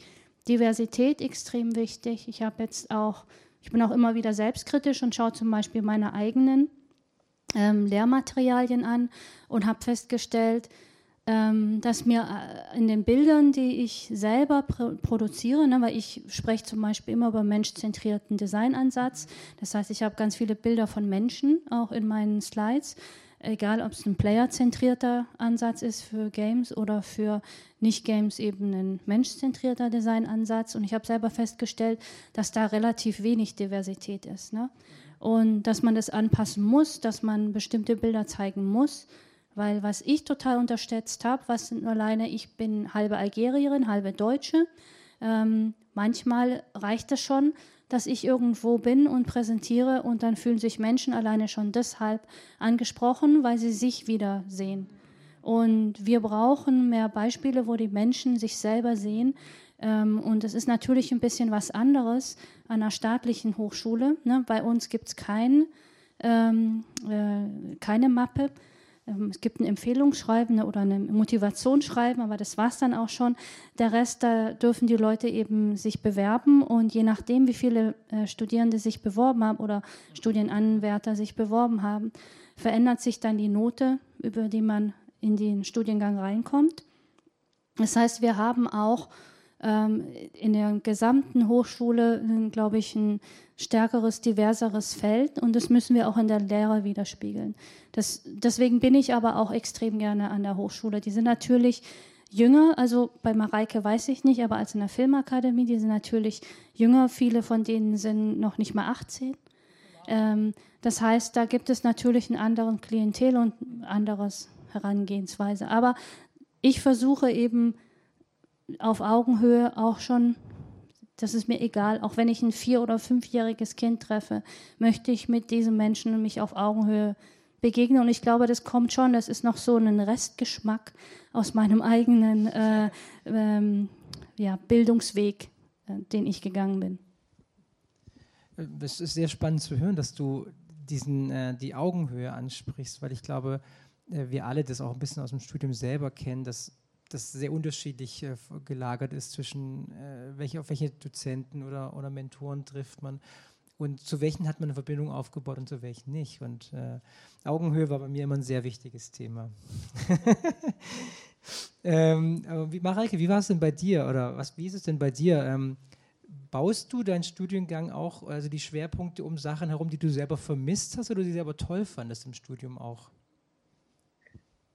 Ähm, ja, also mit ich, als ich 2015 angefangen habe im Studiengang Illustration, ist ja ein Studienschwerpunkt bei uns, äh, kam dieser Bereich auch neu hinzu. Von daher habe ich den schon aufgebaut und äh, hatte am Anfang keinen Raum und keinen Rechner und ähm, habe viel von Grund auf ähm, mehr organisieren müssen und natürlich dann auch formen können. Das ist der Vorteil. Und würde schon sagen, dass mich da sehr viel, wahrscheinlich auch sehr viel un, ähm, unbewusst beeinflusst hat, ähm, wie ich diesen, diesen Schwerpunkt eben gestaltet habe, wie ich meine Lehre gestaltet habe, was ich mitgenommen habe aus, mein, aus meiner Erfahrung. Jetzt ähm, natürlich an der Filmakademie, aber auch ich war zuvor dann an, ich glaube mittlerweile schon vier ähm, privaten Schulen auch Dozentin. Es hilft natürlich ähm, sehr, auch viel gesehen zu haben. Mhm selber dann auch ein Studio geleitet zu haben, selbst ne, auch mal tatsächlich Spiele entwickelt äh, zu haben. Und ähm, würde ebenso sagen, dass ich jemand bin, der sehr auf Augenhöhe mit den Studierenden äh, agiert, sehr äh, viel Respekt ähm, vor sozusagen auch dem kreativen Schaffensprozess habe, sehr ähm, sensibel bin für ähm, ein, eine diverse Studierendenschaft. Also ähm, auch durchaus, ähm, das hat sich jetzt abgelöst, dass man bei der Vorstellungsrunde eben auch nach den Pronomen fragt, mit denen man Studierende anspricht. Ähm, genau, also es ist, würde ich sagen, ein Prozess, ein sich immer weiterentwickelnder Prozess, aus dem sehr viele Einflüsse ähm, sehr viele Einflüsse da reingefunden haben und sei es äh, Game Jams an, Wo an Wochenenden zu gestalten mit den Studierenden, damit sie wirklich ins Schaffen kommen, wie aber auch unterschiedliche Kooperationen ähm, ranschaffen, sind natürlich alles auch persönliche Interessen am Ende. Ähm, Anna, ähm, Frage an dich, weil du aus, aus, aus der Industrie wieder zurückgekommen bist äh, zum Studium und dann äh, vom Studium wiederum direkt in die in, in Berufsleben gegangen bist und jetzt wieder in die Lehre zurückgegangen bist. Ähm, was sind die jeweiligen Vorzüge vom, von einem Studium gegenübergestellt, direkt in die Arbeitswelt einzusteigen? Ja, also wie gesagt, ich habe diesen Safe Space, ich kann es ein bisschen ausprobieren und ich kann meine Erfahrungen machen, ohne dass ich irgendwie das Gefühl habe, mir fällt alles nachher hinten runter und auf die Füße. Und ich glaube, so die Mischung macht schon auch aus. Man muss, glaube ich, auch wissen, wo so die Reise hingehen kann. Also ich meine, Ich habe gerade so ein bisschen bei deiner Frage an unseren Ankündigungstext auch gedacht. Ähm, will man das Hobby zum Beruf machen oder auch nicht? Und ähm, wo, worin ist es gut oder nicht? Ähm, für mich war es ich wollte auch das Gefühl haben, ich habe das auch jetzt studiert, was ich mache.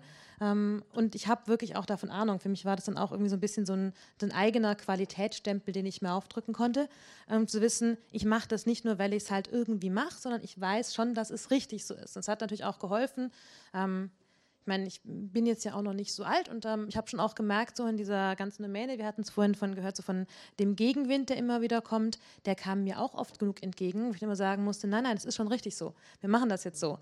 Und ähm, dann auch zu sagen, ja, ich habe da studiert, dass es so geht, das hat nochmal so ein anderes Gewicht. Also das war für mich schon nochmal mit so einem Antrieb und aber auch natürlich Mareike hat es auch nochmal gesagt, ähm, das Zitat von Teike ist natürlich klar, es sind die Kontakte letztendlich auch. Also wenn ich auch danach, also ich bin ja dann während meiner Studienzeit, ähm, habe ich nie so aufgehört zu arbeiten. Ich habe die Kontakte von meinem Berufsleben davor noch mitgenommen und damit dann auch das Studium mitfinanziert und ähm, dann eigentlich mit den Kontakten, aber den vermehrten Kontakten dann nochmal ergänzt durch das Studium, dann eigentlich weitergemacht und hatte damit dann eigentlich auch das Glück, in die Selbstständigkeit starten zu können und nie so diese Akquise-Probleme zu haben, weil man eigentlich permanent in diesem Austausch gewesen ist, den Kontakt zur Branche hatte, an den auch durch das Studium zum Glück nie verloren hat, weil eben auch die Dozierenden aus der Branche gekommen sind und man darüber dann eben auch nochmal diese Reflexion hatte. Und ich glaube gerade auch in dem Bereich äh, mit interaktiven Medien, den wir dann letztlich studiert haben, wenn ich heute dann die äh, Produktionsstudierenden anwerbe, die dann klassisch Filmproduktion machen,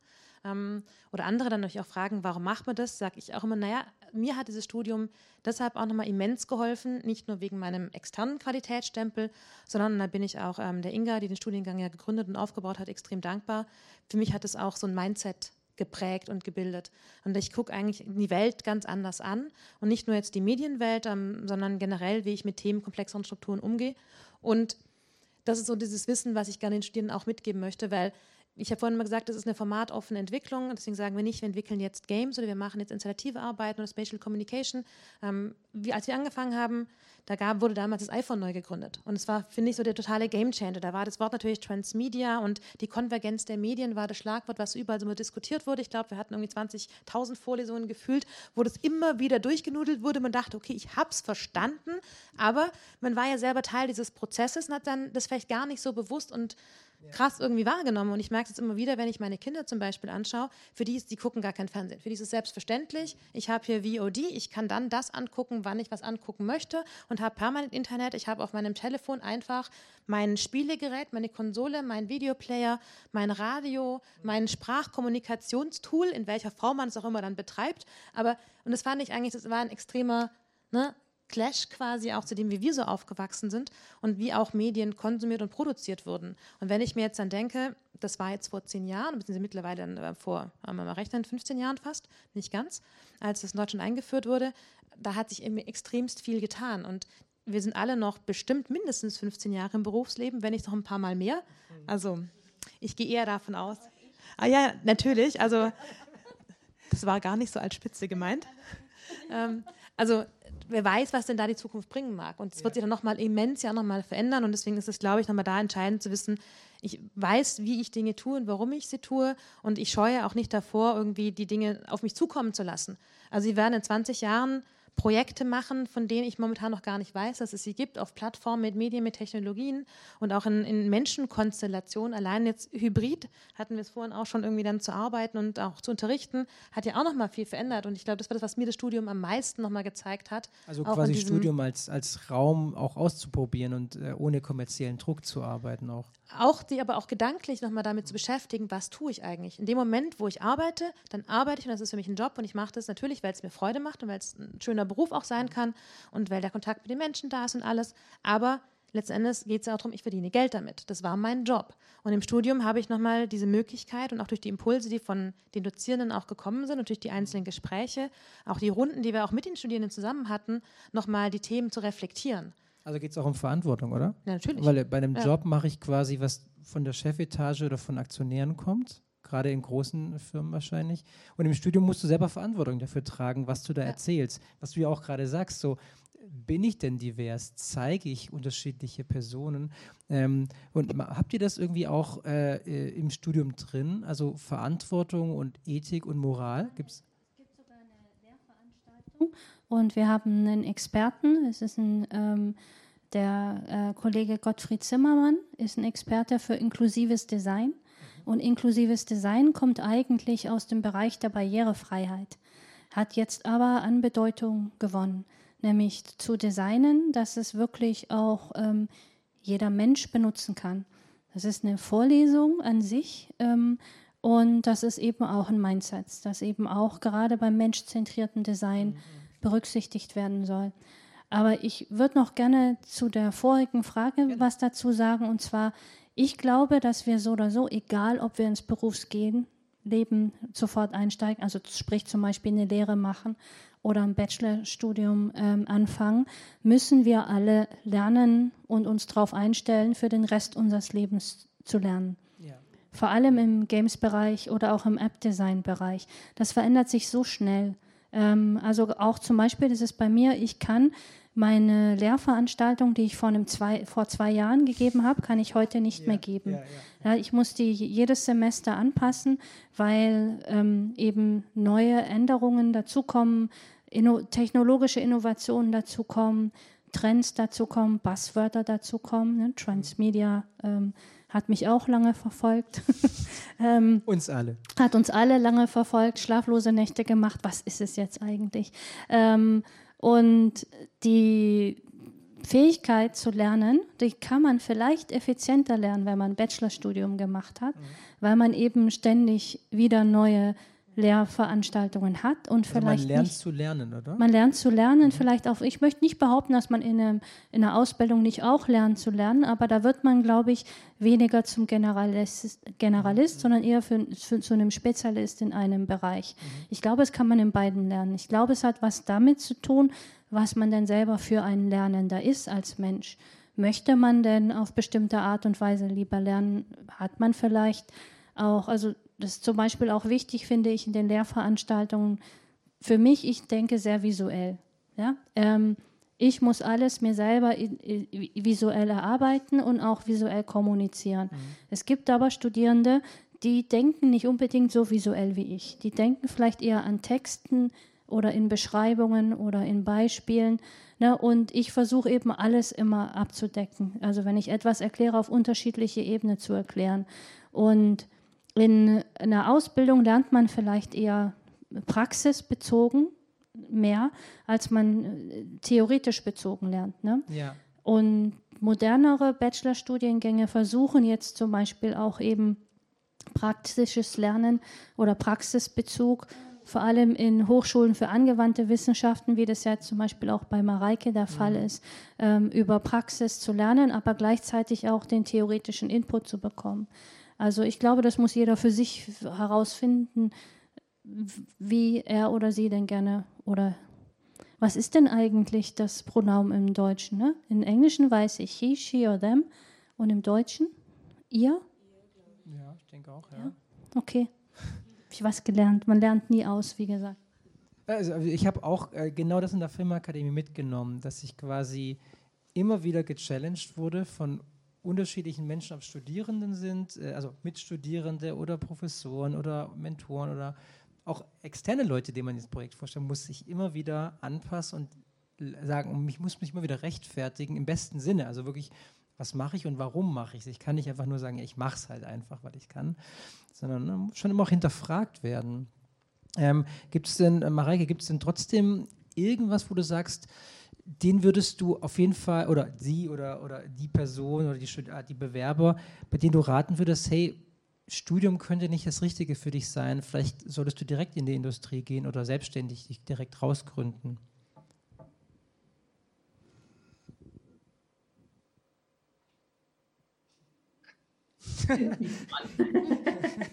Gut, sehr gute Frage. Ähm, ich glaube, dass, also es gibt, ne, vor allen Dingen jetzt auch in der Covid-Zeit, ähm, gab es sehr viele junge Menschen, die sich ganz viel beigebracht haben, die sich international vernetzt haben, die an ähm, zum Beispiel internationalen Game Jams teilgenommen haben. Und das äh, ist dann, finde ich, so abgefahren, wenn man so an unser Studium dann vor ja, jetzt über zehn Jahren denkt ähm, ist es einfach ein so viel globalisierteres Studieren auch. Ich habe teilweise ähm, beispielsweise eine Studentin im Kurs sitzen, die sagt, sie macht mit ähm, einem Developer aus Ohio und einem Sounddesigner aus Indien gerade ein Projekt.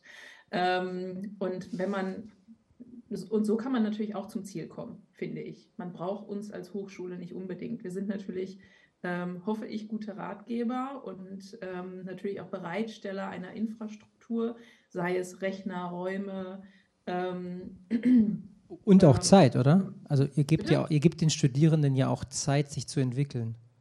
Genau, mal abgesehen ne, von diesem, ähm, du kannst, du kriegst jetzt BAföG und kann, kriegst ein Studienticket und hast eben einen Studierendenstatus ähm, wollen wir natürlich Mentoren sein und so weiter. Aber man kann sich all das auch woanders herholen. Und wenn man das hat und der Abschluss vielleicht für den Karriereweg nicht unbedingt relevant ist, würde ich sagen, why not? Kann man, kann man es auch anders machen. Erst recht, wenn zum Beispiel, das wäre auf jeden Fall ein Ratschlag, den ich mitgeben würde, so wie ich das jetzt, ähm, also ich weiß es von der Filmakademie, da ist es eben schwer reinzukommen. Ähm, die nehmen ja auch, ne, also nur jeden so und so, jede so und so vielte.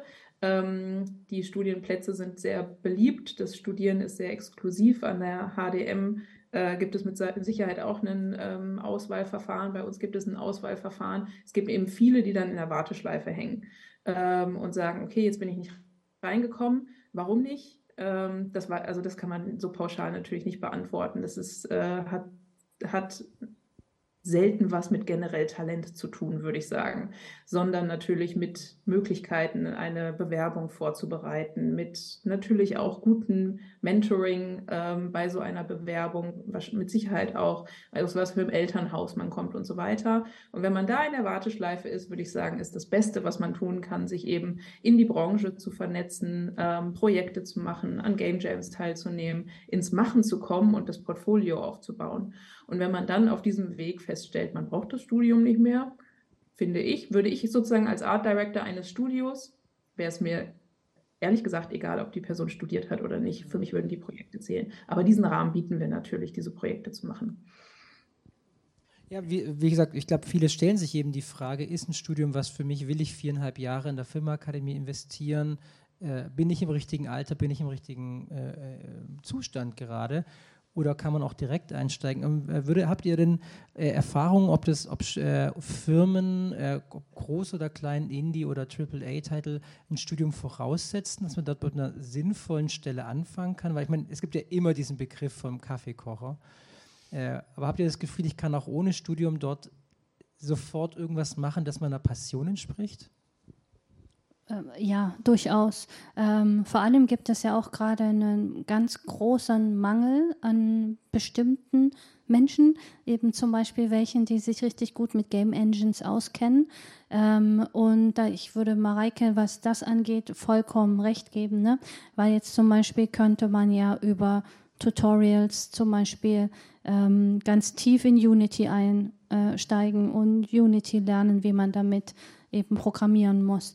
Ähm, und dann könnte man, denke ich, auf jeden Fall eine Anstellung finden, wenn man eben beweisen kann durch Arbeitsbeispiele, wie gut man schon bei, im Programmieren mit einem Game Engine ist, zum Beispiel, oder im Gameplay programmieren. Ähm, und das, glaube ich, ähm, ist durchaus möglich und würde ich auch jedem empfehlen, das zu machen. Ich glaube, das, ein, was, das eine, was eben noch fürs Studium spricht, ist auch, Mm, wir brauchen vielleicht einen bestimmten Abschluss, um bestimmte Dinge machen zu können. Und das weiß man vielleicht in dem Moment noch nicht, ähm, indem man anfängt zu arbeiten. Ne? Gibt aber dann natürlich auch Möglichkeiten, auf dem zweiten Bildungsweg noch ähm, einen Abschluss obendrauf zu setzen. Ich glaube, für bestimmte, für, für bestimmte Menschengruppen, die sich vielleicht unsicher sind, was sie machen möchten, kann ein Studium ein Studiengang, der eben interdisziplinär ist, wie jetzt zum Beispiel unserer, dabei helfen, den Weg zu finden. Ja. Ne? Wir ähm, sagen ja auch manchmal, meistens ist es eher als Witz, aber irgendwann wird es dann doch irgendwie, glaube ich, als ernsten Claim angenommen, irgendwas mit Medien studieren. Ne? Es gibt praktisch Studierende, die wissen, dass sie in den Bereich gehen möchten, aber die wissen vielleicht noch nicht unbedingt, ob sie jetzt äh, programmieren wollen oder vielleicht eher journalistisch tätig sein wollen oder in Bibliothekswesen, was ja dein großer äh, Lieblingsstudiengang ist, äh, aktiv werden wollen. Und dann kann das natürlich äh, helfen. Aber wenn jemand ganz genau weiß, ich möchte in der Gamesbranche tätig sein, ist vielleicht auch ein toller Zeichner oder Zeichnerin. Ähm, da kann natürlich ein Studium super viel helfen, aber dass es jetzt sofort am Anfang der Karriere stattfinden muss, sehe ich gar nicht so. Das ist ja auch die meisten Leute, die an der Filmakademie tatsächlich studieren, zum Beispiel, sind ja auch schon älter und haben schon mehr Erfahrung gemacht. Also ich finde den Tipp, ins Machen zu kommen, extrem gut, vor allem was ähm, die Games Branche angeht. Und auch in unserem Studiengang, wenn Studierende kommen und schon Berufserfahrung haben und ganz genau wissen, was sie machen wollen, die können da natürlich auch viel gezielter arbeiten. Die können viel gezielter, viel mehr Informationen raus, raussuchen. Wir setzen uns auch nicht daneben und, und helfen jemandem bei der Mausbewegung, Mareike. Aber wir haben dann zum Beispiel, tut mir leid, aber wenn du mal vorbeikommst, mache ich speziell nur für dich. ähm, Dankeschön, aber, wie beim Golf lernen. Ja. So. Ich war, ich war schon mal bei dir bei, eine, bei einem äh, Game Art Jam von, vor langer Zeit auf der ähm, Respawn hieß die, glaube ich, diese ähm, Veranstaltung, die gleichzeitig oder kurz vor dem, der Gamescom stattgefunden hat. Das heißt, ich habe dich schon mal als, als äh, Workshoppende erlebt, sozusagen. Ähm, aber ich glaube, dass das ist dann letzten Endes, egal wann man es macht, man kann halt gezielter lernen und man kann gezielter Informationen rausnehmen. Also zum Beispiel, wenn jemand ähm, künstliche Intelligenz lernen möchte, dann ist das ein bisschen komplizierteres ähm, Fach. Definitiv komplizierter. Was vielleicht ein bisschen schwieriger ist, jetzt über Videotutorials zu lernen. Oh ja. ne? Was vielleicht einfach ist, einen, äh, einen Experten vor sich zu haben. Ja ähm, der das nochmal vorliest. Aber es geht ja dabei Übungen nicht nur ums macht. Machen, sondern auch ums Verstehen und richtig denken. Genau. Und dafür ist das Studium ja da. Es ist ja quasi auch eine gewisse Philosophie dabei. Genau. Wie muss ich über Dinge denken, nachdenken? Wie muss ich, was ist denn eigentlich eine, eine Programmiersprache? Was ist ein Game genau. Design? Und nicht nur es zu machen, sondern Ganz wichtig und deswegen geht es auch nicht darum, um Tools zu lernen. Ne? Das ja. ist bei uns auch, das muss man auch selbstständig lernen, sondern es geht darum, die Basis, die Grundtheorie zu lernen. Und wenn ich die gelernt habe, zum Beispiel bei mir, wenn man die Grundtools von einem Prototyping-Tool gelernt hat, wie das an sich funktioniert, dann ist es egal, ob man jetzt Figma benutzt oder bei einer anderen Firma auf einmal Adobe XD zum Beispiel benutzen muss. Habe ich die Grundlagen verstanden, dann weiß ich, kann mich auch schnell wieder in neue Tools einlernen. Und dafür ist ein Studium meines Erachtens da, die Grundtheorie zu verstehen und auch zu verstehen, wie man lernt, zu verstehen, wie man hinterfragt, zu verstehen, wie man ähm, etwas wissenschaftlich beleuchtet und beschreibt. Das ist vielleicht eher dann, also in meinem Bereich, was ich empfehlen würde, wenn man daran Spaß hat und es machen möchte. Ja, das, ist, das klingt total nachvollziehbar, ehrlich gesagt. Jetzt ist so, wenn ich auch nur annähernd in dem kreativen Bereich bleiben möchte und nicht nur Arbeitsdrohne sein will, ist es sinnvoll, über das Werkzeug hinweg zu denken. Ja, das macht total Sinn. Ich würde jetzt als abschließende Frage, weil wir auf die 21 Uhr zugehen, eine, eine, eine, offene Frage an euch stellen und ich würde gerne von euch jeweils eine Antwort Darf hören. ich ganz kurz noch vorher reingrätschen oh, von gerne. hier hinten? Ich habe noch eine Frage aus dem Chat. Also es wurde zwar auch schon angerissen, aber ich würde sie trotzdem gerne nochmal stellen. Es ist eine Frage an die Anna-Katharina Brinkschulte. Ist euer Studiengang etwas für Quereinsteiger ohne Erfahrung? Also prinzipiell etwas für Quereinsteiger die, oder ob ich ähm, sozusagen schon groß Vorwissen auch benötige? Ähm, und es wurde jetzt schon ein bisschen diskutiert, aber ich würde es einfach gerne nochmal stellen. Ja, ist die Frage, ganz ohne Erfahrung ähm, ist natürlich dann irgendwie so ein bisschen schwierig zu bewerten, wo dann die Reise hingehen könnte, wenn man das Studium antritt. Deswegen schwierig pauschal zu beantworten. Grundsätzlich sage ich immer mal bewerben, mal reden, äh, gerne auch ein persönliches Gespräch vereinbaren. Wir haben ganz super liebe Studienkoordinatoren, die dann auch äh, gerne Gespräche mit mir dann auch nochmal vereinbaren. Das geht immer, da gerne einfach auf der Webseite mal nachhaken. Da kann man gerne das persönliche Gespräch auch nochmal suchen. Das machen wir immer wieder gern. Ähm, grundsätzlich wie gesagt, es gibt den Einstieg in das Studium als grundständig. Das heißt, ich fange im ersten Studienjahr an. Da sollte ich vorher aber auch einen gewissen Praxisbezug vorher haben, also Praktika gemacht haben, die weitestgehend im Medienbereich sind. Wir sind da nicht so ähm, ausschließlich, dass wir sagen, es muss jetzt irgendwie in den AAA-Games-Firmen gewesen sein und man muss dann diese speziellen Dinge gemacht haben. Aber man sollte auf jeden Fall schon ähm, irgendwo in den Medien, ne, wie wir es vorhin gerade hatten, doch schon mal hey, Bezug das ist haben. Unser Spruch. ja, also man sollte vorher einen Bezug haben. Und da ist natürlich wichtig, dann eben die Hochschulreife auch mitzubringen.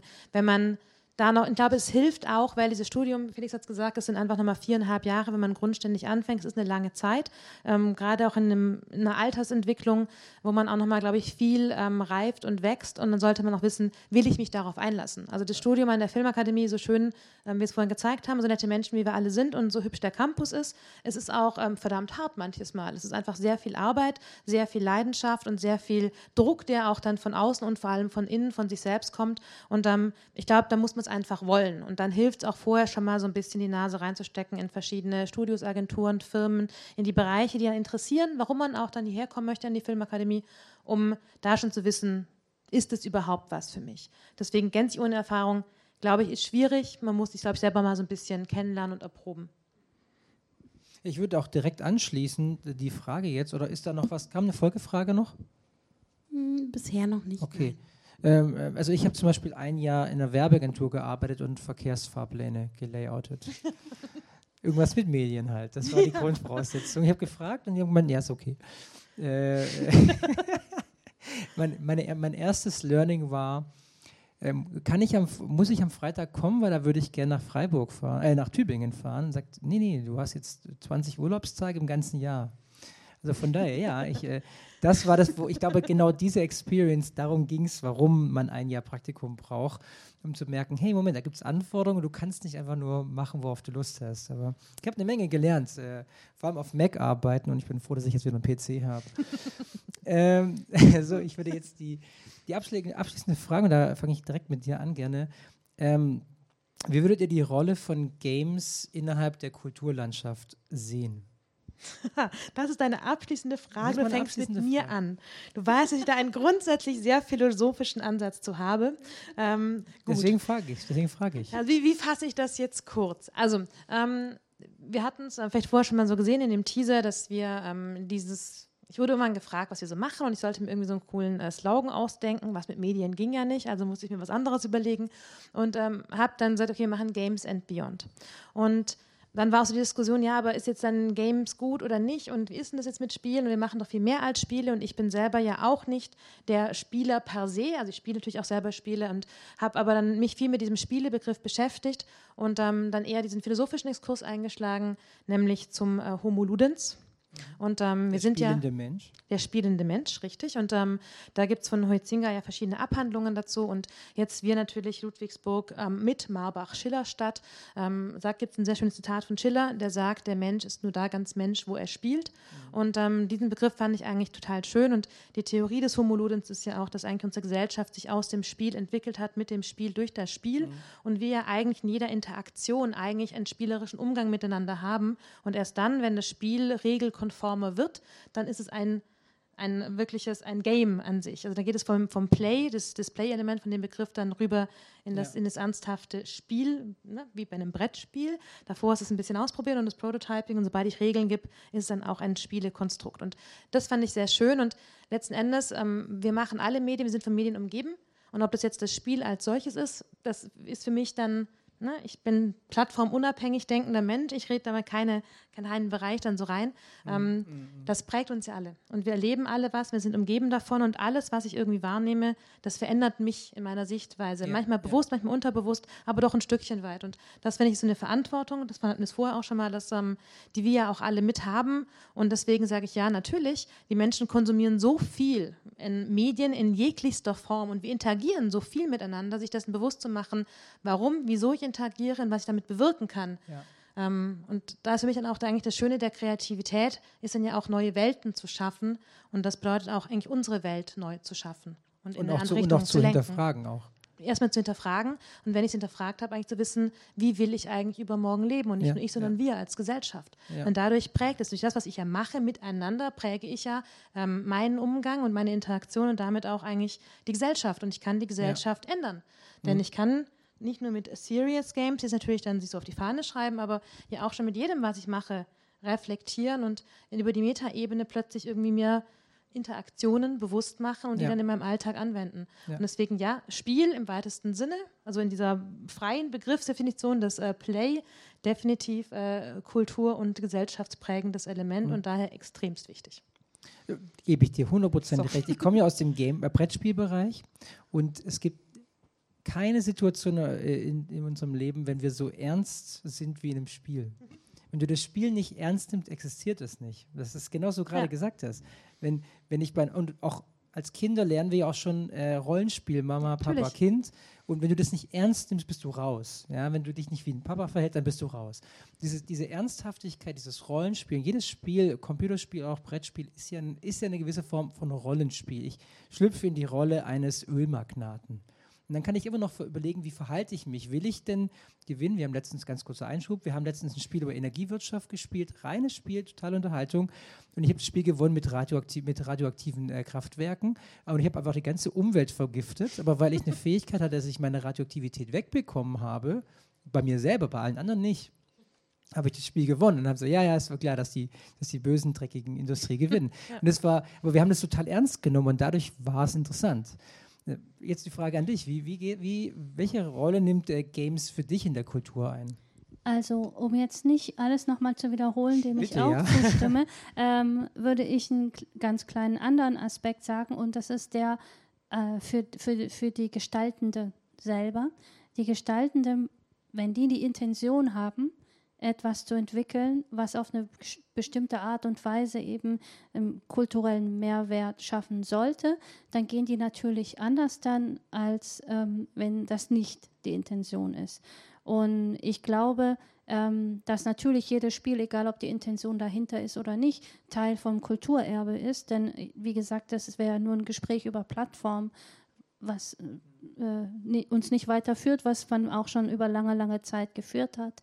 Ich glaube aber, dass es durchaus eben diesen Gedanken dahinter gibt, ähm, mit Intention etwas äh, zu schaffen, was eben einen kulturellen Mehrwert mit sich bringt. Und ähm, das habe ich zum Beispiel auch teilweise untersucht äh, mit meiner persönlichen Doktorarbeit damals, weil da habe ich mir. Was ähm, war das Thema?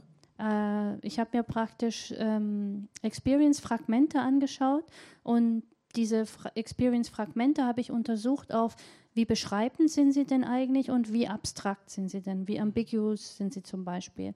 Und die, die habe ich dann untersucht und ihre Wirkungsgrade untersucht und rausgefunden zum Beispiel, ähm, weil Spiele sind ja immer ganzheitliche Erfahrungen. Ne? Wenn ich jetzt ein Fragment habe, was sehr beschreibend ist, wo ich eine ganz klare Aufgabe kriege, ne?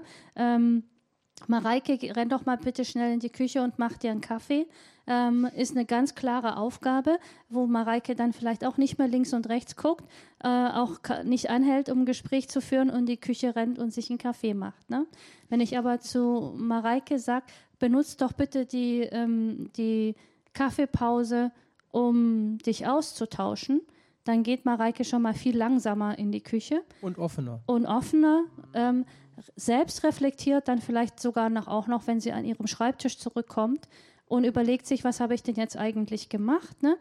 Äh, wie habe ich mich verhalten? Das heißt, durch so ähm, abstraktere oder ambiguous, sagen wir im, im, im Englischen, ähm, Erfahrungsfragmente kann ich bestimmte Dinge ähm, hervorrufen, nämlich zum Beispiel Selbstreflexion oder Reflexion oder dieses, diese Idee, das eigene Verhalten ähm, anzupassen oder auch kritisch zu hinterfragen, wie das jetzt bei dir der Fall war. Das kann man natürlich mit Intention gestalten. Das ist schon möglich. Ähm, aber letzten Endes denke ich auch, dass alles Kulturgut ist. Und mhm. ja. Dankeschön. Ich werde mal Reike die Frage ein bisschen abwandeln, damit sie nicht nochmal exakt gleich ist. Ähm, aber sie muss mit Kaffee zu tun haben. mit Kaffee. Kaffeekultur?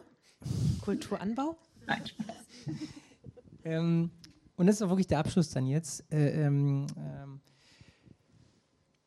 Hast du das Gefühl, dass man durch Games als Mensch auch reift? Machen oder auch spielen? Ähm, ja, definitiv, natürlich, ja. Wie könnte ich das an? Ähm, ich finde, man reift an Games, also jetzt mal aus ähm, Konsumentenperspektive, ähm, natürlich auf ganz, kann man auf ganz unterschiedliche Arten und Weisen äh, an Games und digitalen Spielen wachsen. Zum einen natürlich, ähm, wie jetzt auch schon meine Vorrednerinnen gesagt haben, äh, werden die natürlich eingesetzt, zum Beispiel im Series-Bereich. Das heißt, ich kann natürlich Games ganz konkret damit ähm, beauftragen, mir etwas beizubringen ähm, mir bestimmte Mechanismen ähm, beizubringen, wie ich, ne, sei es als Pilotin ein Flugzeug landen, sei es als Städteplanerin ein äh, U-Bahn-Netz konzipieren, wie auch immer. Ähm, aber auf der anderen Seite können sie mir natürlich auch emotionale Lektionen lehren, wie kein anderes Medium, finde ich. Ähm, da sind Games natürlich stehen, finden, also stehen den Filmen in nichts nach, was sozusagen auch narrative Gewalt ähm, an, angeht. Und äh, da ist es dann doch ja so, dass ähm, man als Spielerin in eine andere Rolle schlüpft als als Zuschauerin. Ich habe letztens den schönen Satz gelesen, man kennt ihn, wenn man an der Filmakademie ähm, studiert hat, kennt man den Satz Show, don't tell. Ähm, und ja. äh, bei den Games könnte man sagen. Experience, don't tell, ja. Ja, oder don't show, do it. Oder oh, oh ja, das, das, do it, don't show do it, don't show it, irgendwie so. Ähm, und das ist halt schon, ähm, finde ich, ein sehr schöner Inbegriff von, in welche Rolle man schlüpft, wie man etwas erlebt. Wenn ich an ein Spiel denke wie ähm, Last of Us, wo ich wirklich wie ein Hund heulend ähm, in der letzten Szene saß und äh, es mich so emotional berührt hat, weil ich noch nie gefühlt noch nie so in einem Spiel involviert war, dann zeigt mir natürlich, was für eine Kraft das digitale Spiel hat. Von daher würde ich sagen, auf ja, natürlich auf ganz unterschiedliche Arten und Weisen kann ich über mich hinauswachsen mit Hilfe von digitalen Spielen, ähm, sei es ne, praktische ähm, Hand-Augen-Koordination, also wirklich Skill, körperliches Skill. Ähm, Set, wie auch natürlich mentales Training von bestimmten Abläufen, wie auch persönlich soziale Strukturen hinterfragen, erleben und verbessern. Gebe ich hundertprozentig recht. Und man, man lernt das Verlieren. Und äh, ich, ich bei Links habe heute Abend nichts verloren, sondern ganz viel gewonnen. Einsicht in euch, in eure Arbeit. Äh, ich habe hab einen, einen wunderschönen Abend gewonnen und äh, vielen Dank an euch, dass ihr euch so viel Zeit genommen habt, uns in euch habt reinschauen lassen, in eure Philosophien, was ihr aufgebaut habt und wo die Reise hingehen kann. Vielen, vielen Dank. Vielen Dank. Dir, Dankeschön. Vielen Dank, Felix. Dann vielen Dank an die Zuschauer und äh, bis bald.